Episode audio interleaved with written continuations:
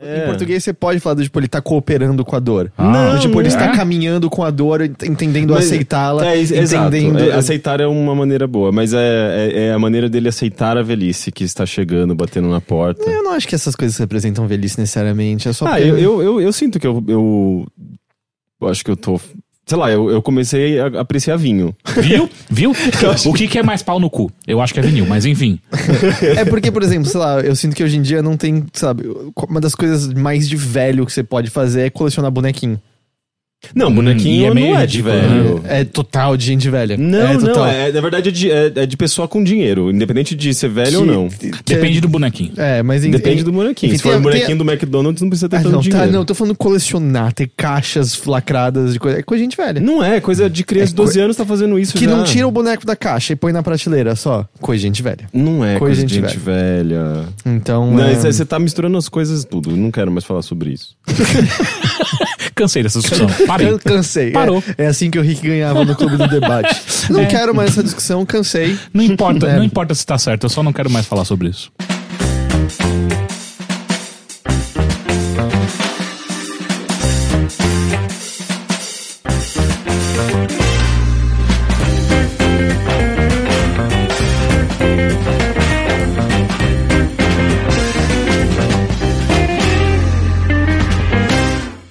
Você. Ah, é, eu pensei que você ia fazer toda, toda a introdução. É você que apresenta esse eu podcast sei que sou aqui. eu, só que você começou de uma maneira que eu falei, ah não, Heitor, tá tocando, é não, nóis, não, vamos não, lá. não. Eu só tô, eu, eu só tô tocando a alegria. Então de- deixa eu pegar os nomes do, do Drive, senão eu vou esquecer. Uhum. Senão eu sempre esqueço.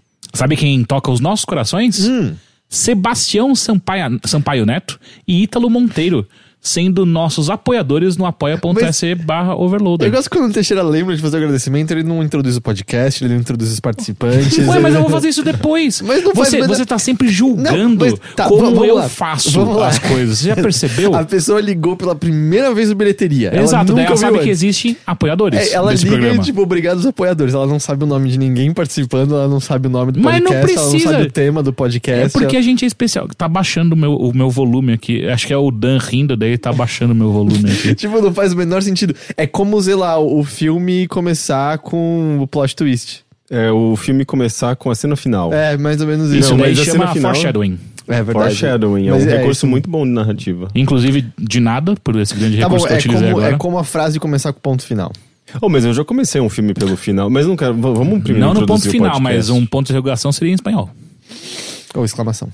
Exato. Enfim. Olá. Olá. Olá. Este é o Bilheteria, o podcast de cultura do Overloader. Meu nome é Caio Teixeira. Eu estou aqui com. Henrique Sampaio. Heitor de Paula. Eu não vou mais falar agora dos apoiadores. Não, sim, porque já foi falado. Exato. Essa, essa parte faz sentido, é Viu? Uhum. Porque aqui tem um, um grande contra-regras dentro de mim. Eu sei o que eu já falei. Mentira. Enfim, é... Gente, faz tempo que a, gente não, que a gente não grava, né? Porque a gente parou por conta da, da E3.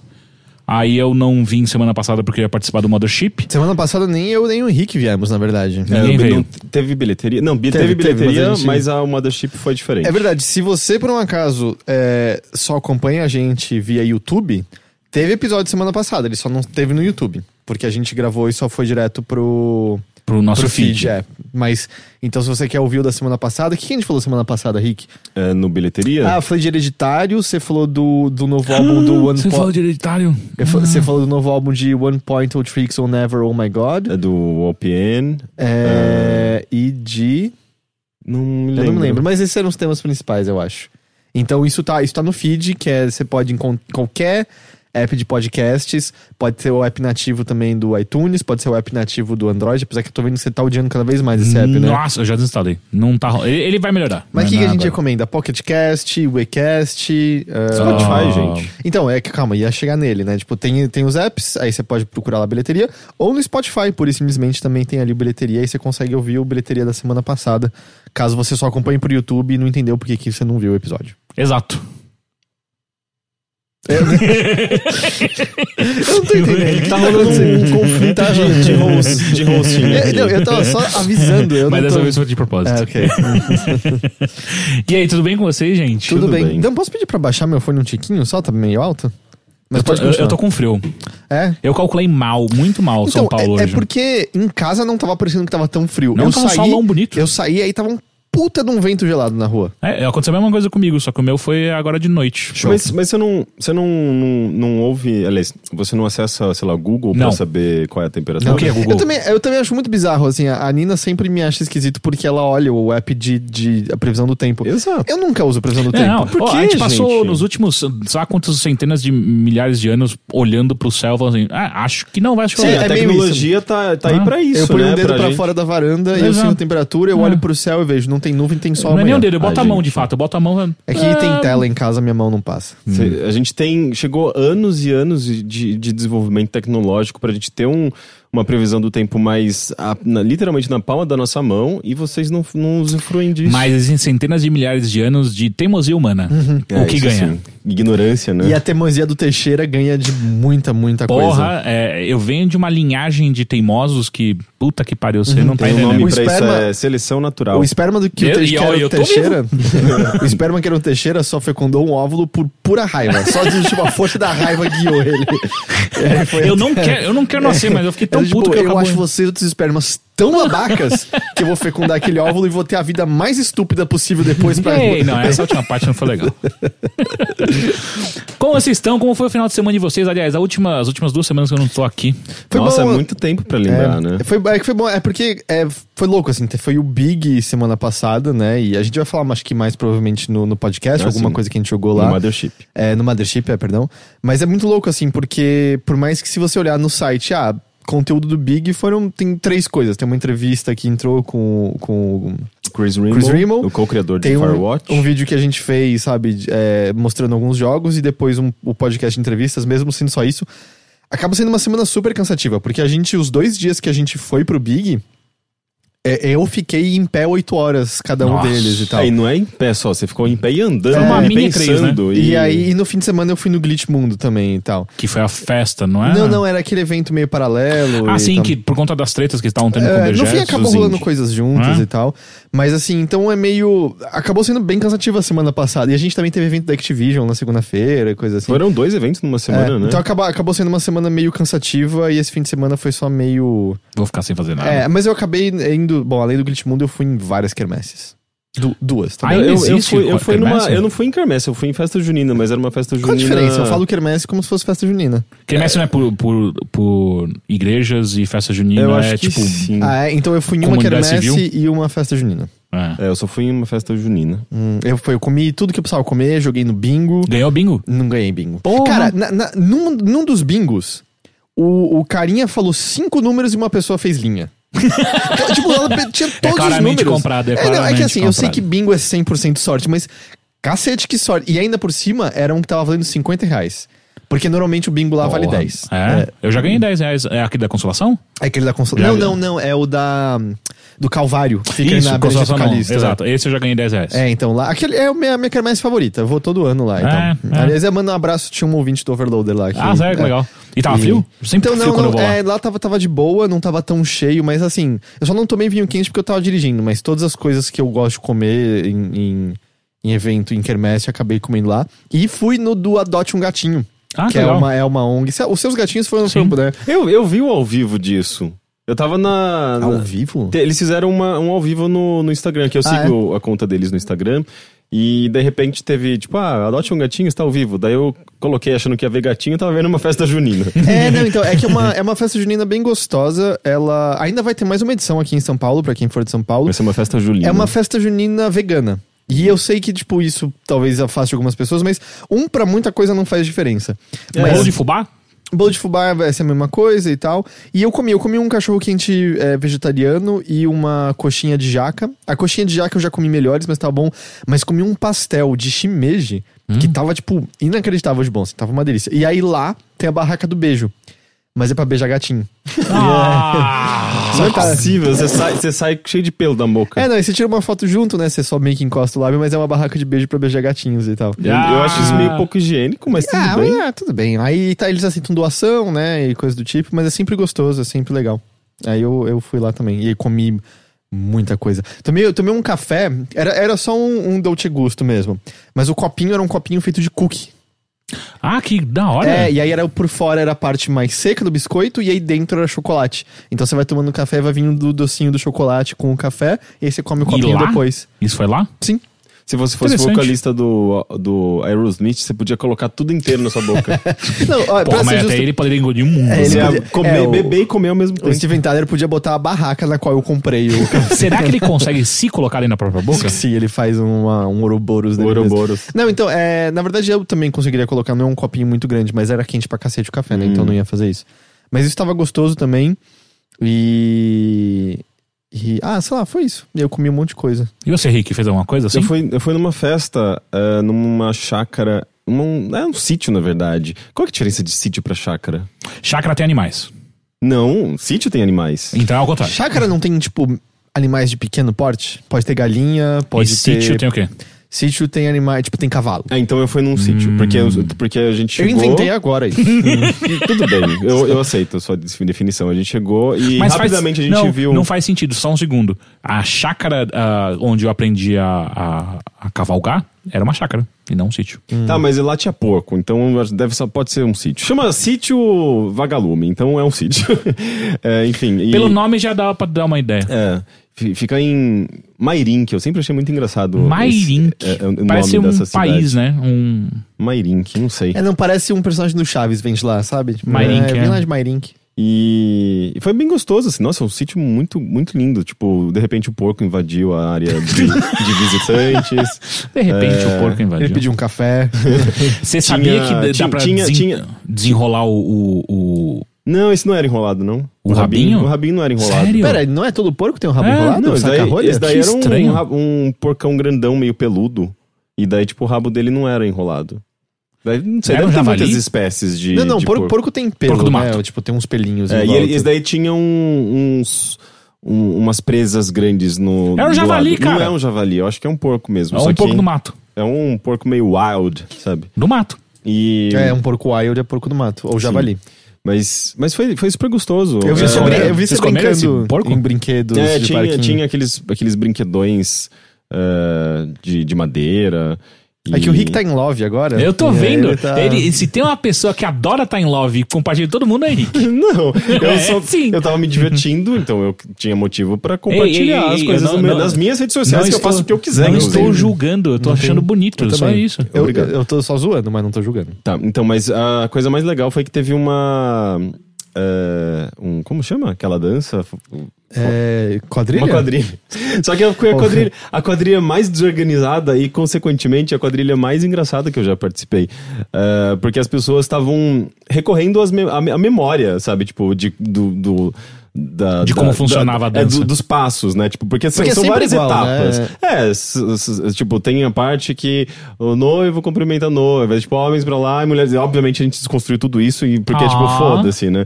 E daí, é, então, não, não tinha regra necessariamente, assim, tipo, você, você podia estar com uma, uma mulher, com um homem, é, era tipo, quadrilha gender fluid, sabe? Ok.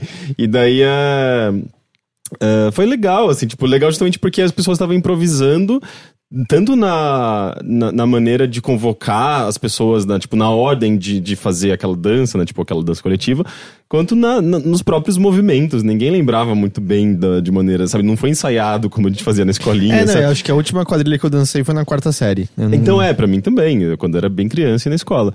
Então foi muito divertido e muito engraçado. E ao mesmo tempo eu me lembro exatamente de, de- da gente fazer tudo aquilo que a gente fazia, só que de uma maneira completamente caótica. Tem, tipo, e foi muito engraçado. Andadinha, e tem tipo, olha a cobra, Tem é a mentira, cobra, tem, chuva. tem aquela parte que você faz o Faz o túnelzinho. é, faz o túnel, que é sempre divertido. Tem o caracol, que. E era tocando aquela música? Sim, botaram, obviamente, lá. É, então foi muito legal, assim, e obviamente tava todo mundo meio alcoolizado. Mas, mas aí que tá, foi, foi interessante, assim, tipo, não. Não sei se é porque as pessoas tinham, sei lá, seus 30 e poucos anos, 35 pra cima. Então é. Foi bem mais é, é, controlado, sabe? Tipo. Mas você esperava o que de uma festa junina? Não, porque, tipo, eu sinto que. é, é, quando eu era mais novo, e se eu, se eu estava num meio com pessoas mais novas, eu estaria numa festa menos junina e, e mais alcoólica, sabe? uma É, festa teve- mais de, de pessoas jovens se embriagando, sabe? Quando eu tinha uns 16 anos, eu misturei quentão com vodka. Não faço É, isso. então, você esse já tipo falou coisa. isso muitas vezes, eu percebo o quanto te marcou. É, não, porque eu vomitei muito na casa É, da, da menina que eu era apaixonado. parece, parece, uma, parece uma péssima ideia mesmo. Uhum. Não, e eu fiz quentão ontem. eh, nossa, a gente chegou, né, nesse espírito. Inclusive, eu fiz quentão com o Bruno, que é boy.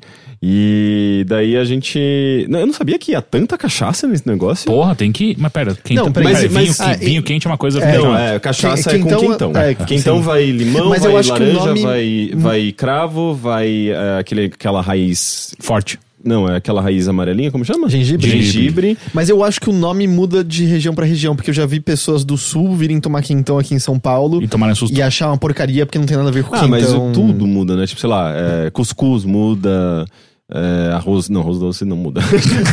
Tudo muda. E aí fala coisa que não muda. Mas enfim, o, o quentão aqui de São Paulo é isso. E daí vai bastante, vai bastante cachaça, açúcar e um. Vai menos água, do, vai mais cachaça do que qualquer outra coisa.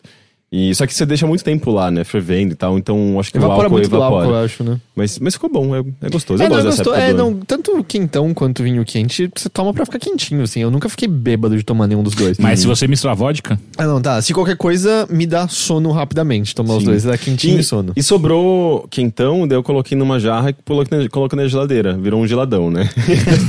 e daí eu, eu fiquei. é, você já fez essa piada antes. Eu, eu fiquei esperando, eu, não, eu fiquei na dúvida assim, será que eu bebo isso aqui hoje à tarde? Será que vai ser refrescante? Será que vai Cara, me deixar de meio... tarde não, você vai ficar com sono e não vai conseguir se É, concentrar. eu não sei, eu, eu fiquei com medo de ficar meio bêbado, sabe? Mas eu não experimentei gelado. Deve ficar bom igual. Deve ficar bom, mas não toma de tarde. Ou É. toma de tarde no domingo, no sábado, sei lá, não durante a semana. Mas foi isso.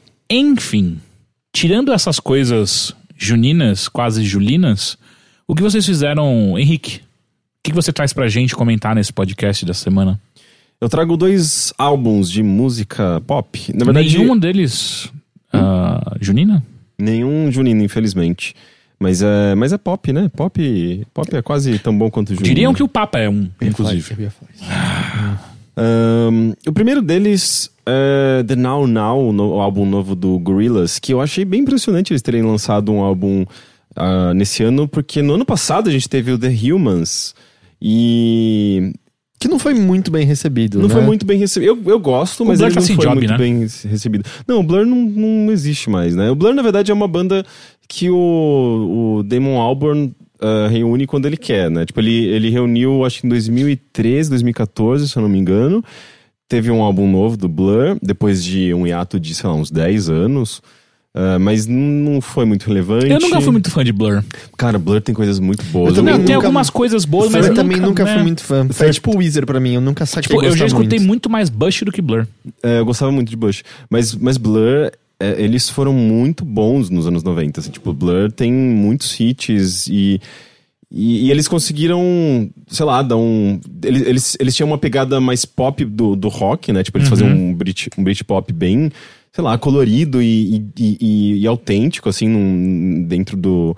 Do rock, e nos anos 90 eles foram muito grandes, né? Tipo, nossa, eles tiveram muitos, muitos Aquele- hits. O, o, o 13, que além de ser um álbum. É, o- teve o. Eu não lembro agora o nome dos álbuns, mas o 13 ele é um álbum impecável, sabe? Tipo, é uma obra-prima do, do Blur. Qual que é aquele que tem Color and TV? Esse é, o 13. É o É, 13. tem Coffin TV, É, Coffin tem, TV. é, Mas esse é Blur? Sim, é Sim, Blur. Eu tava confundindo com o Weezer isso. Tem Não. um clipe maravilhoso do Leitinho. É, É, é clipe exato. era- não, é, e é icônico esse clipe, essa, essa música é linda. Esse álbum é cheio de hits, músicas maravilhosas. Ahn, e, e o Gorillaz, paralelamente, né, ele foi levando o Gorillaz e o Gorillaz acabou se destacando mais do que o Blur depois de um tempo e ele acabou desencanando do Blur.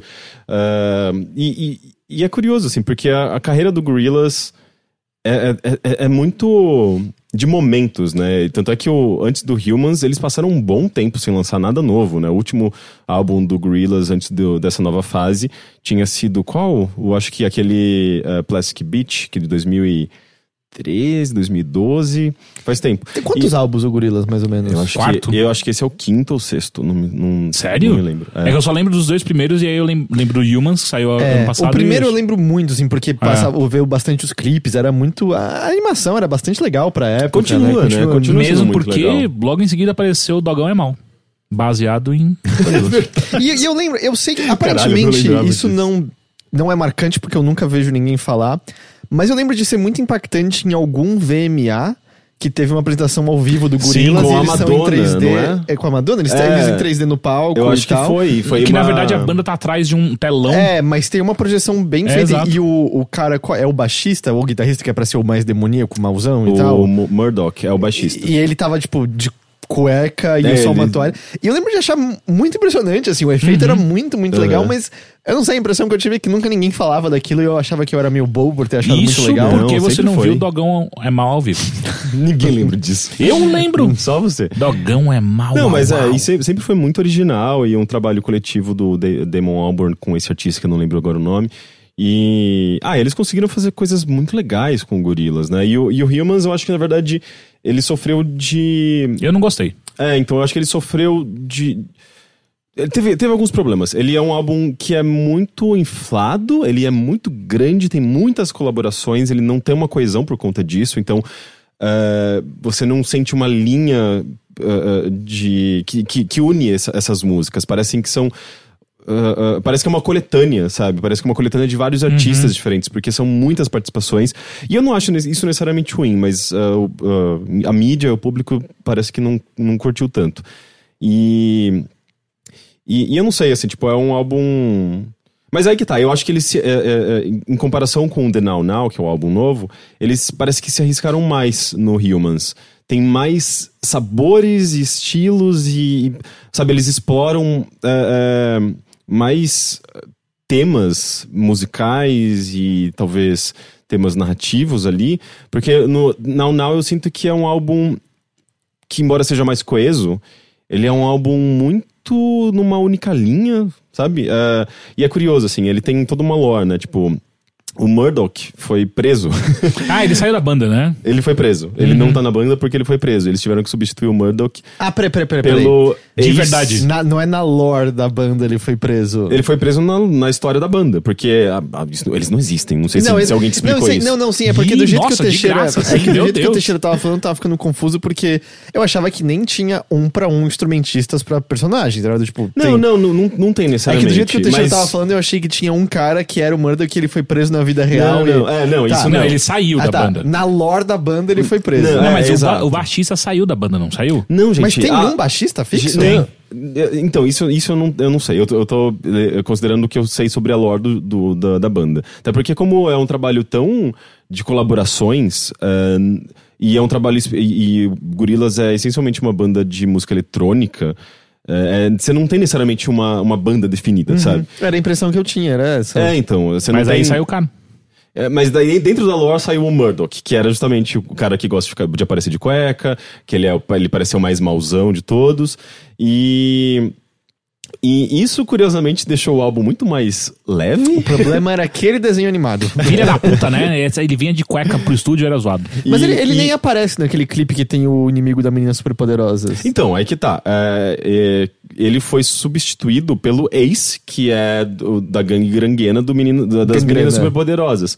E, e é curioso isso, porque, tipo, ah, no passado, as meninas superpoderosas já faziam algumas referências ah, a, gorilas. Ah, é? E, e, e o próprio Gorillaz já fazia alguma referência, tipo, a menina superpoderosa. Eu acho que tem atrás, da- na, na, ah, na, na parte ah, traseira do primeiro ou segundo álbum do Gorillaz, o 2D, que é o, o vocalista, tá usando uma camiseta do cérebro, aquele, aquele personagem que é um macaco. macaco cérebro. louco. Macaco louco. Sim. Mojojo. É, Não é Bad, é, não é bad Mojo.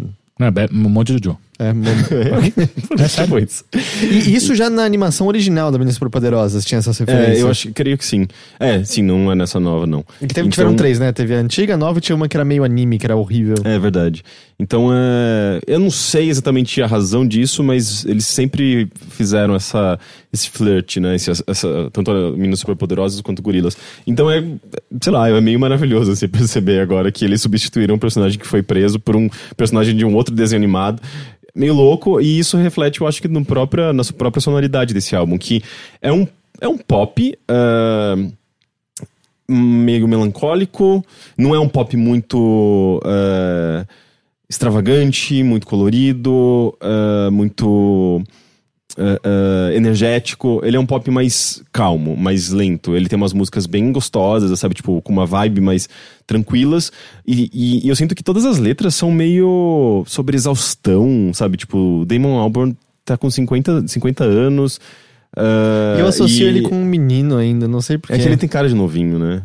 É, e, e, e ele, sei lá, ele deixa muito claro, assim, em entrevistas, e eu acho que nas próprias músicas do Gorillaz, que ele tá muito insatisfeito com o mundo, né? E quem não tá, na verdade. né? Mas enfim, o Gorillaz, ele, desde o último álbum, né, do penúltimo, na verdade, do Humans, parece que te, tá, tá tentando falar alguma coisa sobre política, sabe? E isso fica muito claro, assim, embora as, as músicas sejam ah, pop, ah, que é um gênero que normalmente está associado a consumo rápido, fácil, instantâneo e pra, pra te agradar e tal, as letras, elas não são necessariamente felizes, sabe? São letras bem melancólicas. E eu acho isso interessante, eu não sei, eu, eu, eu gosto. Ah, mas eu só, eu só sinto que tem falta falta essa não sei talvez pela falta de, de colaborações ficou um álbum muito num tom só sabe coisa que eu normalmente não espero do Gorillaz eu sempre vejo o Gorillaz como quase que uma experimentação de diferentes estilos e sonoridades e tal e como justamente é um álbum quase como, como se fosse um álbum solo do 2D sabe é, é um álbum numa única linha então eu achei meio esquisito mas, Sei. é mais gostoso mais agradável um álbum Mas não é um álbum incrível. fácil é, é um álbum bem fácil, eu sinto, sabe? Tipo, num. ah, se- tanto- e é um álbum curto, você começa a ouvir, ah, que música gostosinha, pô, acabou, sabe? É, é quase como se fosse uma, uma sobra do- de tudo aquilo que eles tinham feito nesses últimos anos. E até porque, tipo, saiu um e de repente, pum, saiu outro, sabe? Foi muito rápido. Foi mais ou menos um ano mesmo, é isso? Eu acho que tem talvez até menos de um ano de. de É, eu lembro que eu fiquei até assustado quando apareceu. Eu fiquei, ué, mas eles acabaram de lançar um. Pois é, foi, foi bem rápido. Ah, mas, mas continua sendo interessante, eu, eu não sei, eu gosto bastante de Gorillaz. The Now Now. The Now Now. Ah, e um Tem outro no, álbum... tem no Spotify já? Tem, tem, sim. Tem, tem clipe, que, que aparece o Ace na, eh, junto, com- juntamente com o Jack Black e o. Ah. Ah, é. Eu não gostei muito desse clipe, pra falar a verdade. bonitinho. Que é o, é o, o, é o Ace andando de patins, não, não, é o isso? 2D, 2D andando de 2D, patins. E a animação é linda, ele com aquelas perninhas. eh, ele é magrinho, né? Tipo, É. E ele usando um shortinho bem anos 80, assim, e andando de patins. Eu, eu achei muito bonitinho. Eh, e o outro álbum que eu queria comentar é o High Vis, que também é curioso porque é um outro álbum, digamos, de retorno do The Presets, que é uma banda australiana. É um duo australiano que fez muito sucesso. Anos 90, né? Não, no, no, no final dos anos 2000, na verdade. Eu acho que eles nem existiam nos Não, anos é, 90. acho que você tava pensando em The Hives, Teixeira. É? Você não tá falando de The Hives? Não. Ah, Tô falando tá. de Presets. Ah, achei que, tá- eu que ouvi o, o Rick falar. E eu ouvi você falou Hives. É o nome do CD. É, High, high, high Vis, é, H-I tracinho V-I-Z, é o nome do álbum novo. Eu tô confundindo, então. Mas é, The Presets é uma banda. Ah, eles surgiram como- fazendo tipo um eletro ah, ah, no final dos anos 2000, assim como muitas outras bandas. E como o eletro basicamente morreu, foi uma coisa muito daquele momento, eles começaram a se aproximar mais de house, techno, fazer um- uma música mais eletrônica, mas sempre muito pop. E eles sempre, fo- eles sempre deram, trabalharam com muito vocal e com letras e então teve uma sempre teve uma pegada bem pop. Ah, e é curioso perceber que para esse álbum novo, depois de o que? Eles ficaram, acho que uns cinco anos também sem lançar nada novo. Eles, eles fizeram um álbum que é basicamente um, um álbum de pista, assim, tipo, de balada, sabe? Tipo, é, é, tem pouquíssimos vocais. É, é um álbum bem. é, é, sabe, tipo, é, de, de, de- de música eletrônica meio comum até. Embora boa, sabe? Bem produzido, divertido, um álbum bem, bem humorado e tal. Mas eh, eu achei curioso isso, assim. Eles deixaram, parece que, essa, essa faceta mais pop e, de vocal e de letras, parece que pra trás. E eles fizeram um álbum bem de balada, sendo que eles têm, sei, uns 40 e poucos anos, eles estão Ah, bom, envelhecendo. eles curtem. Não, não, eles sempre gostaram muito. Na, na verdade, eu acho que o The Preset sempre foi muito associado à, à pista. E, e eu achei, mas eu achei curioso, eu achei que eles poderiam seguir essa vibe mais pop de, de- com, com letras e tal. É, não que não tenha, né? Tipo, tem uma música chamada Downtown Shut, Shutdown, que tem, tem uma letra boa, é, até meio política, assim, sobre resistência. E o clipe é lindo. É, eles, eles, é, eles foram atrás de é, um coral de refugiados da África, se eu não me engano. ah, e, e, e é um, sabe, um coral, sabe? Tipo, aquelas mulheres gordas e, tipo, e cantando em, em- em coro, né? O Um refrão. É um coral cantando em coro. É, porque, tipo. É bom pra deixar claro. é, foi redundante, ok. Ah, e é uma letra bonita e, sabe, tipo, e ao mesmo tempo animada, tipo, de. ah, tem um pouco sobre. É um pouco sobre medo, sobre medo do que do futuro, mas ao mesmo tempo de você não deixar de sair e resistir, ocupar o espaço público, sabe? Ah, e, e uma letra, aliás, e uma música divertida, sabe? Tipo, você ouve, ah, é um, super, um negócio bem é, com funk, sabe? Com baixo super destacado. Um negócio que, sei lá, tipo, você não consegue, você não, não imaginaria aquela letra pra essa música, sabe? E, e super divertido. É um álbum, de fato, assim, muito divertido, muito gostoso. É, embora ele tenha umas músicas mais robóticas, assim, mais ah, ah, eletrônicas, meio parrudas, sabe? Meio agressivas até. Mas é, é um álbum bem legal, assim. Tipo, é um álbum inclusivo, um álbum divertido, colorido. Mas Ah, o fato de ser uma música, como você descreveu, mais de pista, não dá pra ouvir em casa ou parece que fica esquisito? Eu ouço, é que eu É que gosto de o música eletrônica. gosta, né? É, é, depende, assim, tipo, eu, eu realmente gosto de, de ouvir música eletrônica, independente de estar na balada ou não, sabe? É, É que, sei lá, tem música eletrônica e música eletrônica, né? é, é música dançante, mas eu acho que é música dançante ah, ah, que não é só aquele bate-taca pra você fritar na pista, sabe? Não é isso. É, é, as músicas têm começo, meio e fim, elas não são só ah, uma única linha repetitiva que é pra basicamente te manter ah, no, no ritmo enquanto você tá dançando, sabe? Não, tem uma progressão. Ainda assim tem uma estrutura mais pop, sabe? Tem, tem vocal, tem música que tem vocal comum, assim. Aqui a maior parte eu acho que o vocal fica mais em segundo, segundo plano e tem mais aquela experiência ah, da, da, da música te conduzindo mesmo, sabe? Ah, mas ainda assim, eu acho que é um, é um álbum que você consegue ouvir de boa na, na sua casa, indo pro trabalho. É um álbum gostoso, sabe? Eu acho que é um álbum bom, mas eu ainda, ainda prefiro fase, as fases anteriores do The Precise, especialmente o álbum, o penúltimo álbum deles de 2013, que, que foi quando eles meio que. Ah, tá, a gente não é mais uma banda de eletro porque eletro basicamente morreu. O que, que a gente faz? E eles foram lá e conseguiram. E mostraram, tipo, que eles eram capazes de fazer um, um, um house muito bom, um pop muito bom, um techno muito bom, e, tipo, mostraram que eles realmente dominavam aquilo muito bem, sabe? Ah, com, com- e com muito vocal, sabe? Com. Ah, o, o vocalista é, é curioso, assim, que ele, ele falou que ele nunca tinha pretensões de ser vocalista, de cantar e tal. E ele é um puta cantor, sabe? Eu acho, assim, tipo, com. E a maneira como ele, eles. ah, ah, compõem também, sabe? É- é- tem muita melodia no vocal. E é curioso perceber que eles deixaram isso um pouco de lado pra esse álbum novo, já que era um, um- um- algo tão forte deles, sabe? Mas enfim, é um álbum divertido. Eu gostei, eu acho que eu Como é que chama? The High É, Vis? chama só High Vis. High Vis, tá. Uma pergunta, você que acompanhou mais do que eu, ah, aquela banda She Wants Revenge ainda existe? Você sabe?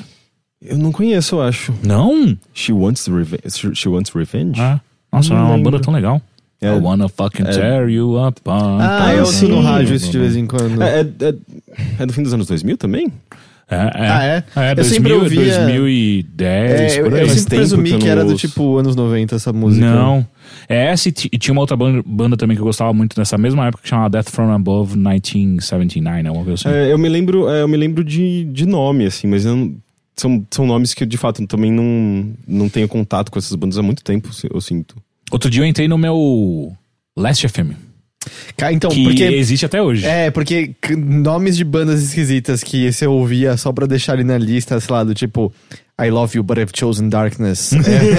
É. eu não lembro de nenhuma música dessa banda, eu ouvia pra aparecer no meu Last Ah, não, tinha uma banda que tinha um nome gigantesco, chamava And You Will Know Us by the, By the Trail, of, the, Dead. Great- of the The Dead. Dead. É, sim. Que daí virou Trail of the Dead. Uhum. Porque a- o nome da banda é And You Will Know Us by the Trail. Enfim. Sim, ah, eu lembro de. Acho que o, próprio CDs vinha só meio pequenininho, né? Eu Knew Us by the Trail Trail of the Dead. É. Então, essa é uma banda que era do finalzinho dos anos 2000 também, que... É final dos 2000, né? Mas não é antes disso? Não.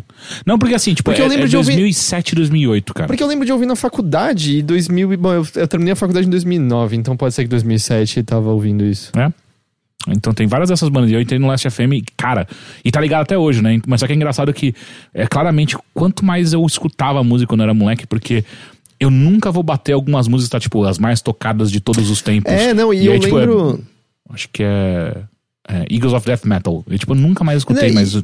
Tinha algumas músicas que estavam entre as mais tocadas que não estão nem minimamente das minhas coisas favoritas, mas é porque naquela hora bateu aquela música Uhum, e você meio que ouvia em repeat e aí entrava lá. Garotas suecas, tá alto pra caralho no meu Last FM. É tipo, caralho, eu escutei um CD deles.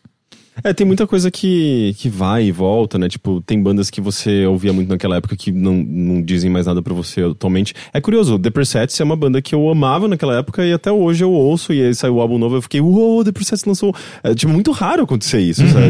Eu sinto que tem muita coisa que ficou pra trás. Aí eu também sinto que eu, eu ouvia muita música nessa época e eu não ouço mais Sim. tanta música assim. Então... É, não, e- e- eu, eu, eu tirava horas do meu dia pra descobrir bandas novas. E aí eu ficava ou no Last FM ou no Pandora, ficava dando play em coisas parecidas. Eu conheci, por exemplo, Tenacious D, assim. Eu, eu era, pra mim era muito soul sick. Eu conversava Soul com as pessoas. Eu conversava com as pessoas Ah, no você chat. era uma dessas pessoas que conversava. Aparecia alguém no chat e você ficava, quem é você? Me É, deixa em tipo, paz. Então, eu, porque, eu por tô aqui exemplo- de boa, vendo minha Então, mas aí, por exemplo, sei lá, foi no Soul? Sick que eu lembro que eu baixei a primeira vez Black Box Recorder. E aí era meio, puta, achei dois usuários que tinham Black Box Recorder. Aí eu entrava no chat, começava a conversar, do tipo, ô, eu tô curtindo muito essa banda, eu vi que você tem, você conhece mais alguma outra coisa meio parecida? Eles me recomendavam, eu baixava deles e coisas assim. Aí eu lembro de uma época que eu tava muito, tava querendo aprender sobre No Wave. Aí eu comecei a baixar um monte de coisa no Wave, aí eu conheci um O que, chi- que é No Wave? Cara, eu nem vou, nem vou lembrar, era uma porra de um gênero específico, Mas- pós-punk. Pós-punk. Tá? É, te lembra? Eu não vou lembrar nenhuma alguma música, alguma banda. Tipo, um monte de banda pequena. Eu tenho um livro sobre que eu lembro que eu comprei. eu- era bem a minha fase assim, eu quero me afundar completamente. Era a época que eu descobri, sei lá, Lydia Lunch e achava que Não era é legal. É, Nem precisa saber, não vale a pena. Só um parênteses rápido, eu achei um, um disco pra comprar do Arrigo Barnabé. Hum, qual? Ah, é, é- é- mas é tipo antigão mesmo, É, é, antigos. é, é. E aí eu lembro que eu comecei a conversar com um chileno que disse, cara, aqui no Chile No Wave tá em voga de novo. Nunca soube se era verdade ou não. Ela tá de é- volta em eu e mais dois amigos meus que Mas, mas era muito assim, aí eu lembro que eu ficava baixando coisa no SoulSeek e era normal, porque, sei lá, faculdade eu não trabalhava, eu lembro de voltar, tipo, eu estudava de manhã, Ah. eu voltava, eu, sei lá, almoçava, eu ligava a música e ficava deitado na cama olhando pro teto ouvindo música. E hoje em dia, eu acho que eu não tenho nem sequer mais essa habilidade, eu vou me sentir meio de não estar fazendo alguma coisa ao mesmo tempo que eu tô ouvindo música, sabe? Nem que seja jogar campo minado. Mas eu vou me sentir mal de não estar fazendo alguma É coisa que nessa eu época também a- o nosso consumo de música era muito diferente, né? A gente não tinha streaming, não fazia ideia que um dia seria tão simples. a- Mas acompanhar era ainda assim muito simples. Eu tinha, tipo, Era eu simples, tinha mas- gigas e gigas de álbuns que eu nunca tinha ouvido, de tanto que eu Então, baixava e não dava tempo. Sim, porque a gente tava vivendo uma, uma, uma época de deslumbre, né? Tipo de. Oh, Soberba. Há, há cinco anos eu tinha não que. Eu soubemos tinha, aproveitar. há cinco, quatro anos eu tinha que comprar CD e Uhum. eu era super limitado.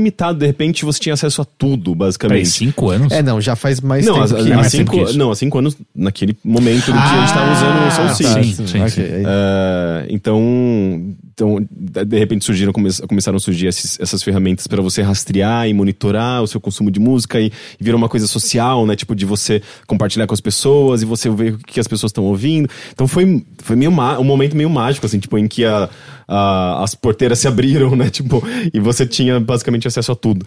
Uma E- vez um cara veio me chavecar porque eu tava escutando Rita Lee. Lá no Last FM. E é engraçado, eu sinto que foi poder baixar tudo aos montes que é o que me criou o hábito de eu ouvir álbuns compartimentalizados. Porque eu lembro que tinha uma época que, sei lá, tava querendo descobrir David Bowie. Aí eu fui baixar um monte de coisa, só que era tanta, tanta, tanta coisa que você é, é, misturava épocas diferentes e aí uma música não tava dialogando com a outra e você não conseguia fixar. E eu lembro que foi que comecei, não, então eu vou pelos álbuns e ficava reouvindo o mesmo álbum muitas vezes até decidir se eu gostava ou não e entender.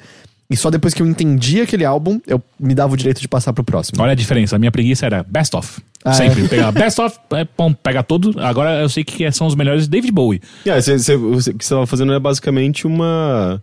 Ah, aqueles resumões de vestibular, sabe? é. Tipo, ah, eu não sei nada sobre esse autor. Não. Daí a pessoa vai lá e faz uma sinopse E, de e tudo. o pior assim. é que tem bandas que eu acho que são melhores, assim. Eu, eu não sei se isso vai deixar algumas pessoas Lá vem. Queen, pra mim, é uma banda de best of. Concordo plenamente, eu amo Queen. Eu amo Queen. Mas o best of. Mas tem é- que ser best of, porque no, todos os álbuns tem umas coisas no meio É, que você, é. tipo, caralho. É tipo Bee Gees. Bee Gees, o One Night Only, que é basicamente um, um best-of só que ao vivo. É isso, cara. Se você for escutar um álbum sozinho do, do. Não. Bee Gees, não vai rolar. Agora, o One Night Only é incrível. Sim. É, pode crer. É, E, tem e aí tem é umas, que, de tem best umas of. que eu sinto assim. Smash Mouth. É, Smash Mouth é uma música, eu diria. É, então, mas é ela em todas as faixas. Não, é Smash, perfeito. Smash Mouth, é, é, a gente só, só agradece ter existido pelos memes, né?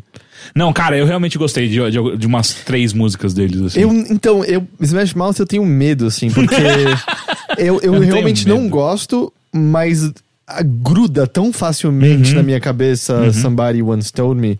E especialmente desde que o John Sudano, aquele youtuber, começou a fazer covers com outras músicas. E a- encaixa tão bem com, a, com Creep Aham. que eu não consigo mais cantar Somebody Once Told Me tocando Creep no fundo. E a última vez, eu acho que demorou mais ou menos duas semanas pra eu não cantar no banho direto. Tipo, Somebody Once Told Me.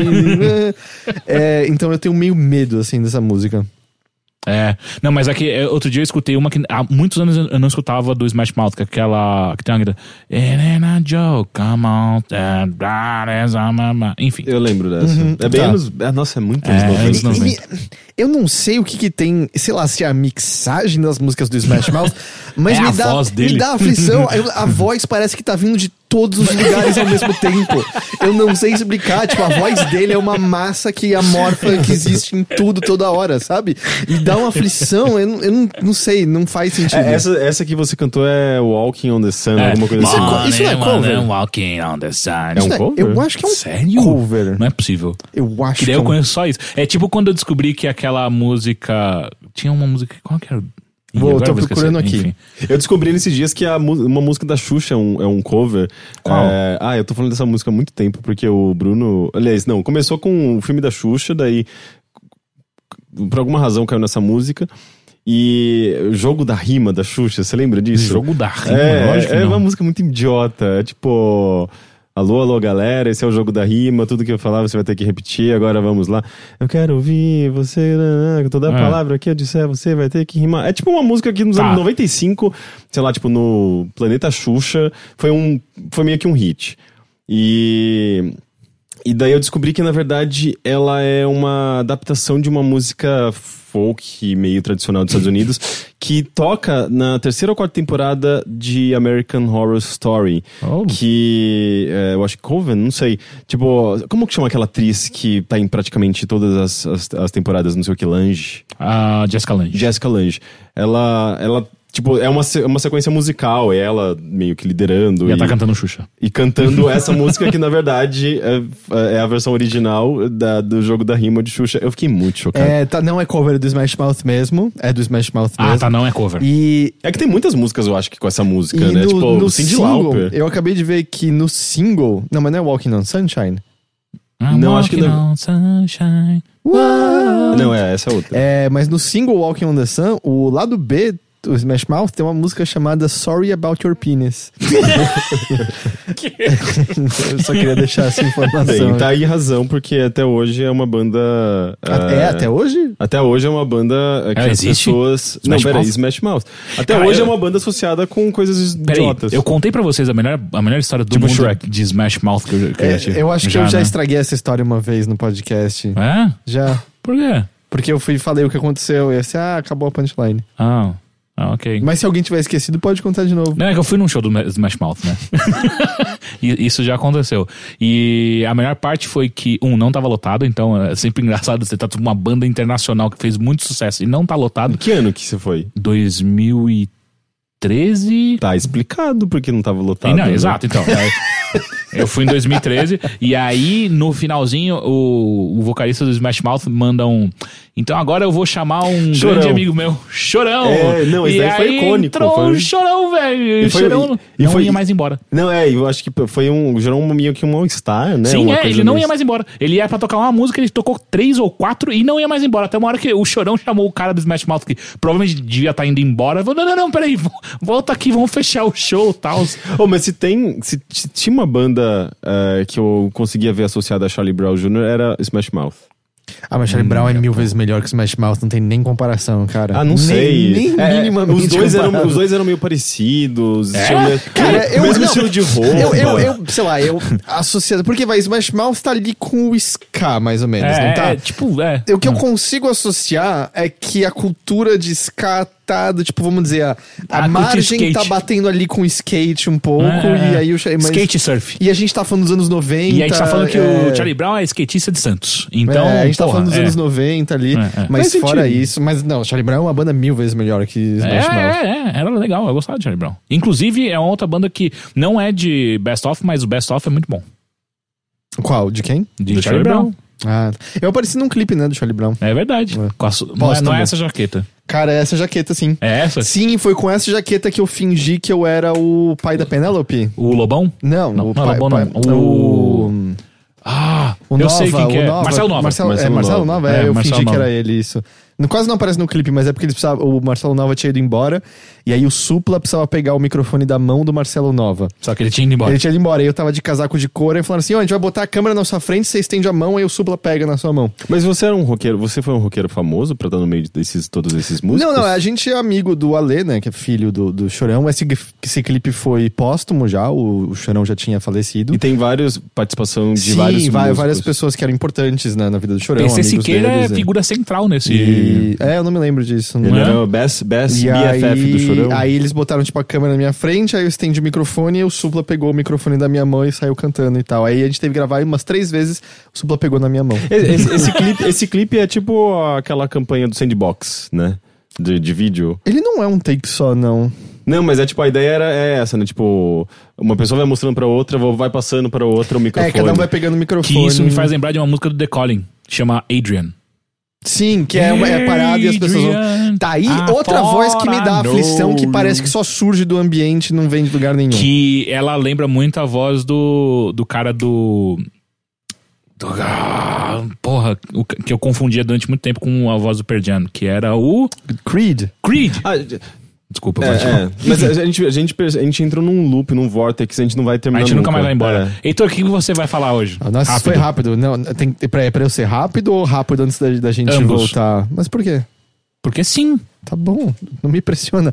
Eu vi um documentário Manda. chamado Making Fun. A Story of Funko. Ah, sim. É um documentário sobre a Funko, que faz Funko Pops, ah, também conhecido como os bonecos mais feios já feitos na história da humanidade. Concordo. E tá no Netflix, eu tava curioso pra ver justamente, tipo, ah, não sei qual é a história do Funko, e eu achei que o documentário poderia entrar em. Em justamente uma discussão de por que, que as pessoas gostam desses negócios tão feios assim, e sem graça e sem personalidade e tal.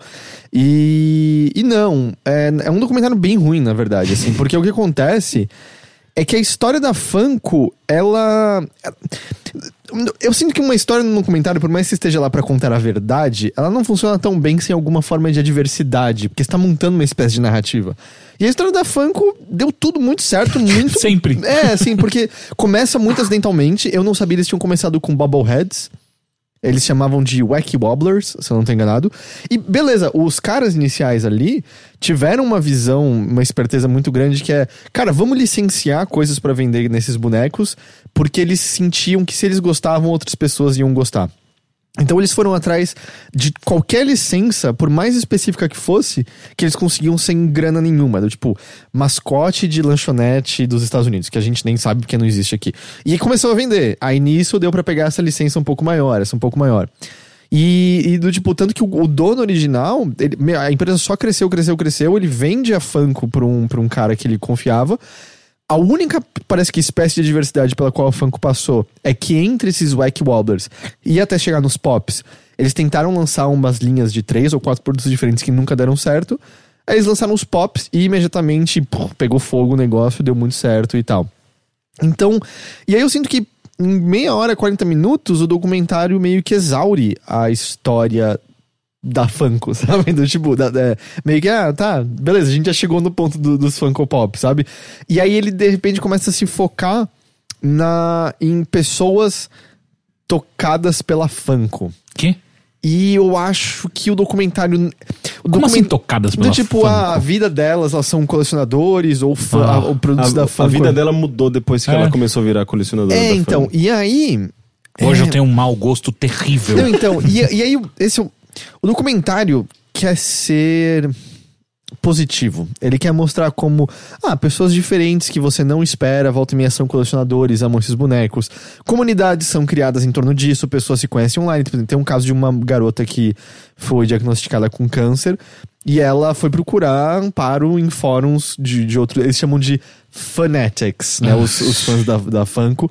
E encontra amparo ali, encontra pessoas desejando, sabe, energia positiva. Pra, Ei, pô, legal, uma história, uma história positiva, uma história legal. É, tem coisas de pessoas que se conheceram por conta disso, tem, sei lá. Ah, eu esqueci quem do, do Metallica, o cara de cabelo, de cabelo comprido enroladinho pra baixo, cabelo preto. É o guitarrista, não é? Acho que é o gay guitarrista, é. É. Ele. Guitarrista. Ele, tipo, é um puta de um colecionador de, de coisas nerd, geek e coisas assim. Então tem um lutador da, da WWE também que é colecionador. Então ele passa por essas histórias. E é pra ser uma coisa positiva. Mas eu acho que o documentário não percebe que ele, na verdade, tá. Eu não sei, eu sinto que o que ele pinta ali é um negócio extremamente negativo, na verdade. Porque você começa a olhar as histórias que as pessoas estão contando e eu não vou dizer 100%, mas vamos dizer 90% dos entrevistados ali, desde esses famosos até os, as pessoas que ah, só tem uma coleção grande, todos eles meio que apontam que a obsessão deles por essas coleções e o, o Funko parece que muito dele funcionou inicialmente e os Wacky Walders também, porque eles pegavam desenho animado antigo da Hanna-Barbera, desenho animado antigo que passava, sei lá, nos Estados Unidos que a gente nem conhece. É um apelo nostálgico. Essa, e, e os próprios criadores são muito fãs de uma ideia de anos 50 dos Estados Unidos, eles amam essa americana, né, que, que chama. É, todos eles têm meio que uma história muito similar de ah, eu me lembro de acordar sábado de manhã para ver os desenhos animados com meu pai ou com os meus irmãos, e era a melhor época da minha vida, e esses bonecos me transportam para lá de volta. E e todos têm umas coleções grandes, assim, pedaços inteiros das casas dedicados a esses bonecos, como eu tava falando no começo, nas caixas ainda ali e tal. E eu não sei, assim, é- eu não, eu não vejo problema em você colecionar coisas, eu não vejo problema em se ter bonecos. E apesar da gente conhecer muito bem o lado Tóxico. ru- ruim, o lado tóxico da cultura nerd, da cultura geek, é, eu, não, eu, eu não acho que a cultura pop e a cultura geek é inerentemente ruim. Tem, tem muita coisa muito boa, tem muita coisa muito legal no meio disso. Mas a impressão que dá é que todo mundo que tá sendo entrevistado ali tá preso a uma nostalgia, tá preso a um momento que eles guardam como sagrado e doce do passado, ao qual eles têm que retornar, parece que constantemente, ao qual eles têm que transformar um aspecto físico da vida deles como se fosse um templo ao qual eles retornam lá toda toda hora, sabe? Eu acho que eh, todo mundo, de alguma forma, eh, expressa nostalgia de alguma maneira. Sei lá, tipo. Eh, ou consome nostalgia de alguma forma, sabe? Tipo, seja vendo um, um filme antigo, seja ouvindo músicas de, uma época que você era mais novo e tal. Eh, algumas mais, outras menos, mas eu acho que nostalgia, no- nostalgia é um sentimento humano. Eh, eu só acho. Eu acho de fato, assim, tipo, quando tem, tem uma exploração capitalista em cima da nostalgia. E isso é um negócio meio, digamos, fácil de você captar, assim. É tipo, é quase. É, é tão fácil quanto sex, sexploitation, sexploitation, sexploitation, sabe? É tipo, porque sexo vende, nostalgia vende também. Então é. Eu, eu sinto que é. Eu, eu não gosto de funk porque eu vejo muito isso, assim, é uma maneira meio barata de você conquistar as pessoas. sabe? Literalmente barato. né? Exato. E não aqui no Brasil, né? É, então, eu não sei, assim, eu, eu também acho, acho meio esquisito. Eu, eu acho que é, é- é muito. é, Eu entendo quando alguém, por exemplo, admira tanto, sei lá, um, um filme dos anos 90, porque, tipo, aquilo adicionou alguma coisa na vida dela, ou, ou aquilo, sei lá, tipo, abriu caminho pra um, pra um, novo, um novo gênero, alguma, sei lá, tipo, parece ter um, algum valor, tem alguma. Tem algum tem ramificações a partir dali, sabe? Agora, quando é só eh, um, um- sei lá. É que boneco também, às vezes, o boneco é uma extensão de alguma coisa maior, sabe? Eh, mas eu não sei, assim, tipo. O bonequinho em si, eu, eu sinto que é um negócio que tá. Ele, ele, ele acaba em si próprio, sabe? Mas sei lá. É, O bonequinho decorativo. é, sei lá, eles, eles têm. Eu, eu entendo porque eu também. Eu, toda vez que eu vejo em loja, eu fico tentado. E das vezes que eu comprei alguma, algum action figure, eu ponho em casa e é meio. Ah. Agora tá parado aqui, Não sabe? dá pra brincar, né? É, do tipo, literalmente, não sei, não, sabe? Eu, eu também. é, mas sou eu. Eu não É, vejo sim. problema. gosto de bonequinho. Eu, eu não vejo problema em gostar das action figures. Elas são normalmente muito bonitas, muito detalhadas. Não, não os funkos. Mas elas normalmente são muito, muito, muito bonitas, muito detalhadas. Sei lá, foda-se, enfeite, eu entendo isso. Mas é que eu não sei, assim, começou a aparecer todo mundo que eles entrevistam nesse documentário é isso. Tipo, ah, eu lembro dessa época doce da minha infância e isso aqui me resgata para aquele momento. Se fosse uma pessoa ou outra, beleza. Todo mundo lá. Todo, todo, todo mundo. E aí começa a aparecer meio. Fica- Parece que é banalizando até. É, né? e parece quase. Sei lá, parece que você não tá conseguindo lidar direito com o fato de que o tempo passa. do- com, com o fato de que. Talvez muitos que você gostava da infância nem era tão bom assim, na verdade, sabe? O fato Até de porque que. crianças não têm tantos critérios, ou sei lá, o senso de, de qualidade, assim, é um negócio de. Era o que você era o que tinha na época e era o, era o padrão da época de, de consumo de, sei lá, de desenho animado. E eu sei que isso que entra você no. consumia. Tipo, eu tô acabando julgando essas pessoas, mas eventualmente parece. Você tá deixando esse momento de quando você era criança e você não Infectar tinha o resto da sua vida. julgamento de nada definir, sabe, quem você é, pura e simplesmente. E. Eu não sei, eu, eu senti. Eu saí muito negativo do documentário, assim, meio que a. Só parecia meio triste, na verdade, sabe? E. e eu acho que eles até começam a explorar algumas coisas legais de por que que Funkos vem também. Acho que o, o único comentário que, interessante que eu senti que tem lá vem do ator que faz o Fred Krueger. É. Porque eu, foi meio surpresa o fato de que O Funko do Fred Krueger. é, coisas que são assustadoras no cinema, como o Fred Krueger, no Funko, são bonitinhos, inofensivos e tal. E muitas pessoas veem que isso era uma das coisas que ah, tornou o Funko tão popular. Eles todos são bonitinhos, eles todos são felizes, eles todos são pacíficos, por assim dizer. Porque mesmo. é, Tem até Tulo, né? tem até Cthulhu, mas é um Cthulhu bonitinho, né? Porque outras figures, sei lá, quando tá representando. Sei lá, vamos por uma figure super detalhada do incrível Hulk. É animal, mas o Hulk é uma figura ameaçadora, sabe? O Hulk é uma figura assustadora. E, tipo, os Funkos não, os Funkos são sempre todos bonitinhos. Então as pessoas acham, ah, talvez isso seja um dos motivos pelo qual funcionou tanto. Eles até mencionam, quando era o Wack Wobblers, é, eles calculam que o, o público deles era de 90 a 95% masculino. E com os, os Pops, é, mulheres e crianças começaram a comprar de monte. Hum. Então, tipo, ah, Mas qual é a diferença de design dos dois? Cara, é bem diferente, porque Ah. os Funkos, eles têm aquele formato de cabeça, os, tem, no geral, os é o olhinhos mesmo, eles pretos. só pintam diferente. É, muda mais do que isso, porque volta e meia o cabelo muda, e se você comparar com os primeiros de todos, que era, sei lá, o- a da linha DC, é, eram muito mais simples do que vários que tem hoje em dia. Mas, assim, a, a- vamos dizer, a estrutura geral, no geral, tem exceções, do tipo Jeff Goldblum deitado na posição dele de Jurassic Park, não tá na, na posiçãozinha em pé, mas no geral não, não varia tanto. Os Wack Wobblers era um desenho de corpo completamente diferente, assim, tinha muito mais detalhes faciais no corpo, ele era mais compridinho, e aí a cabecinha dava... Apesar que tem alguns funkos que são, né, Bobblehead também e tal. Mas... Mas é legal quando eles entram nisso. E aí o ator do Fred Krueger, ele. Que ele já é um cara mais velho, mas é um ator que esteve presente em uma das coisas mais marcantes da cultura pop dos últimos, eh, vamos dizer, 30 anos, é mais ou menos isso? Ele menciona. ah, a cultura pop é uma coisa que tá. que, que, é, que é aceita hoje em dia. É uma maneira de você ter um aspecto da sua infância que você pode revisitar sem ser julgado por isso. Porque ele menciona, tipo, antes disso, a vida adulta era muito sobre largar tudo pra trás. E eu também concordo que essa parte é ruim, assim. A gente viu o efeito disso lá nos nossos avós, por exemplo. Eu sinto que quando você pega pessoas da geração dos nossos avós, não é incomum. É, é raro quando você vê o velhinho feliz com a vida, sabe? Do tipo, ah, eu não quero dizer tristeza, mas a seriedade era o aspecto Austeridade. a austeridade era, era uma virtude, certo? Você não demonstrava essa alegria, era muito raro você ver essas pessoas rindo na mesa. Acho que talvez quem vem mais de família italiana do sul vê com mais normalidade isso, mas, sabe, meus avós eram assim, mas eu lembro de ver outros avós de outros amigos, não, era uma coisa séria, era uma coisa. E eu acho, ah, beleza, da hora que a gente vive numa época em que a gente pode levar isso um pouco consigo, você não precisa ter vergonha de enfeitar a sua casa se você quiser com Funko Pop. Eu não quero julgar ninguém por estar tá fazendo isso.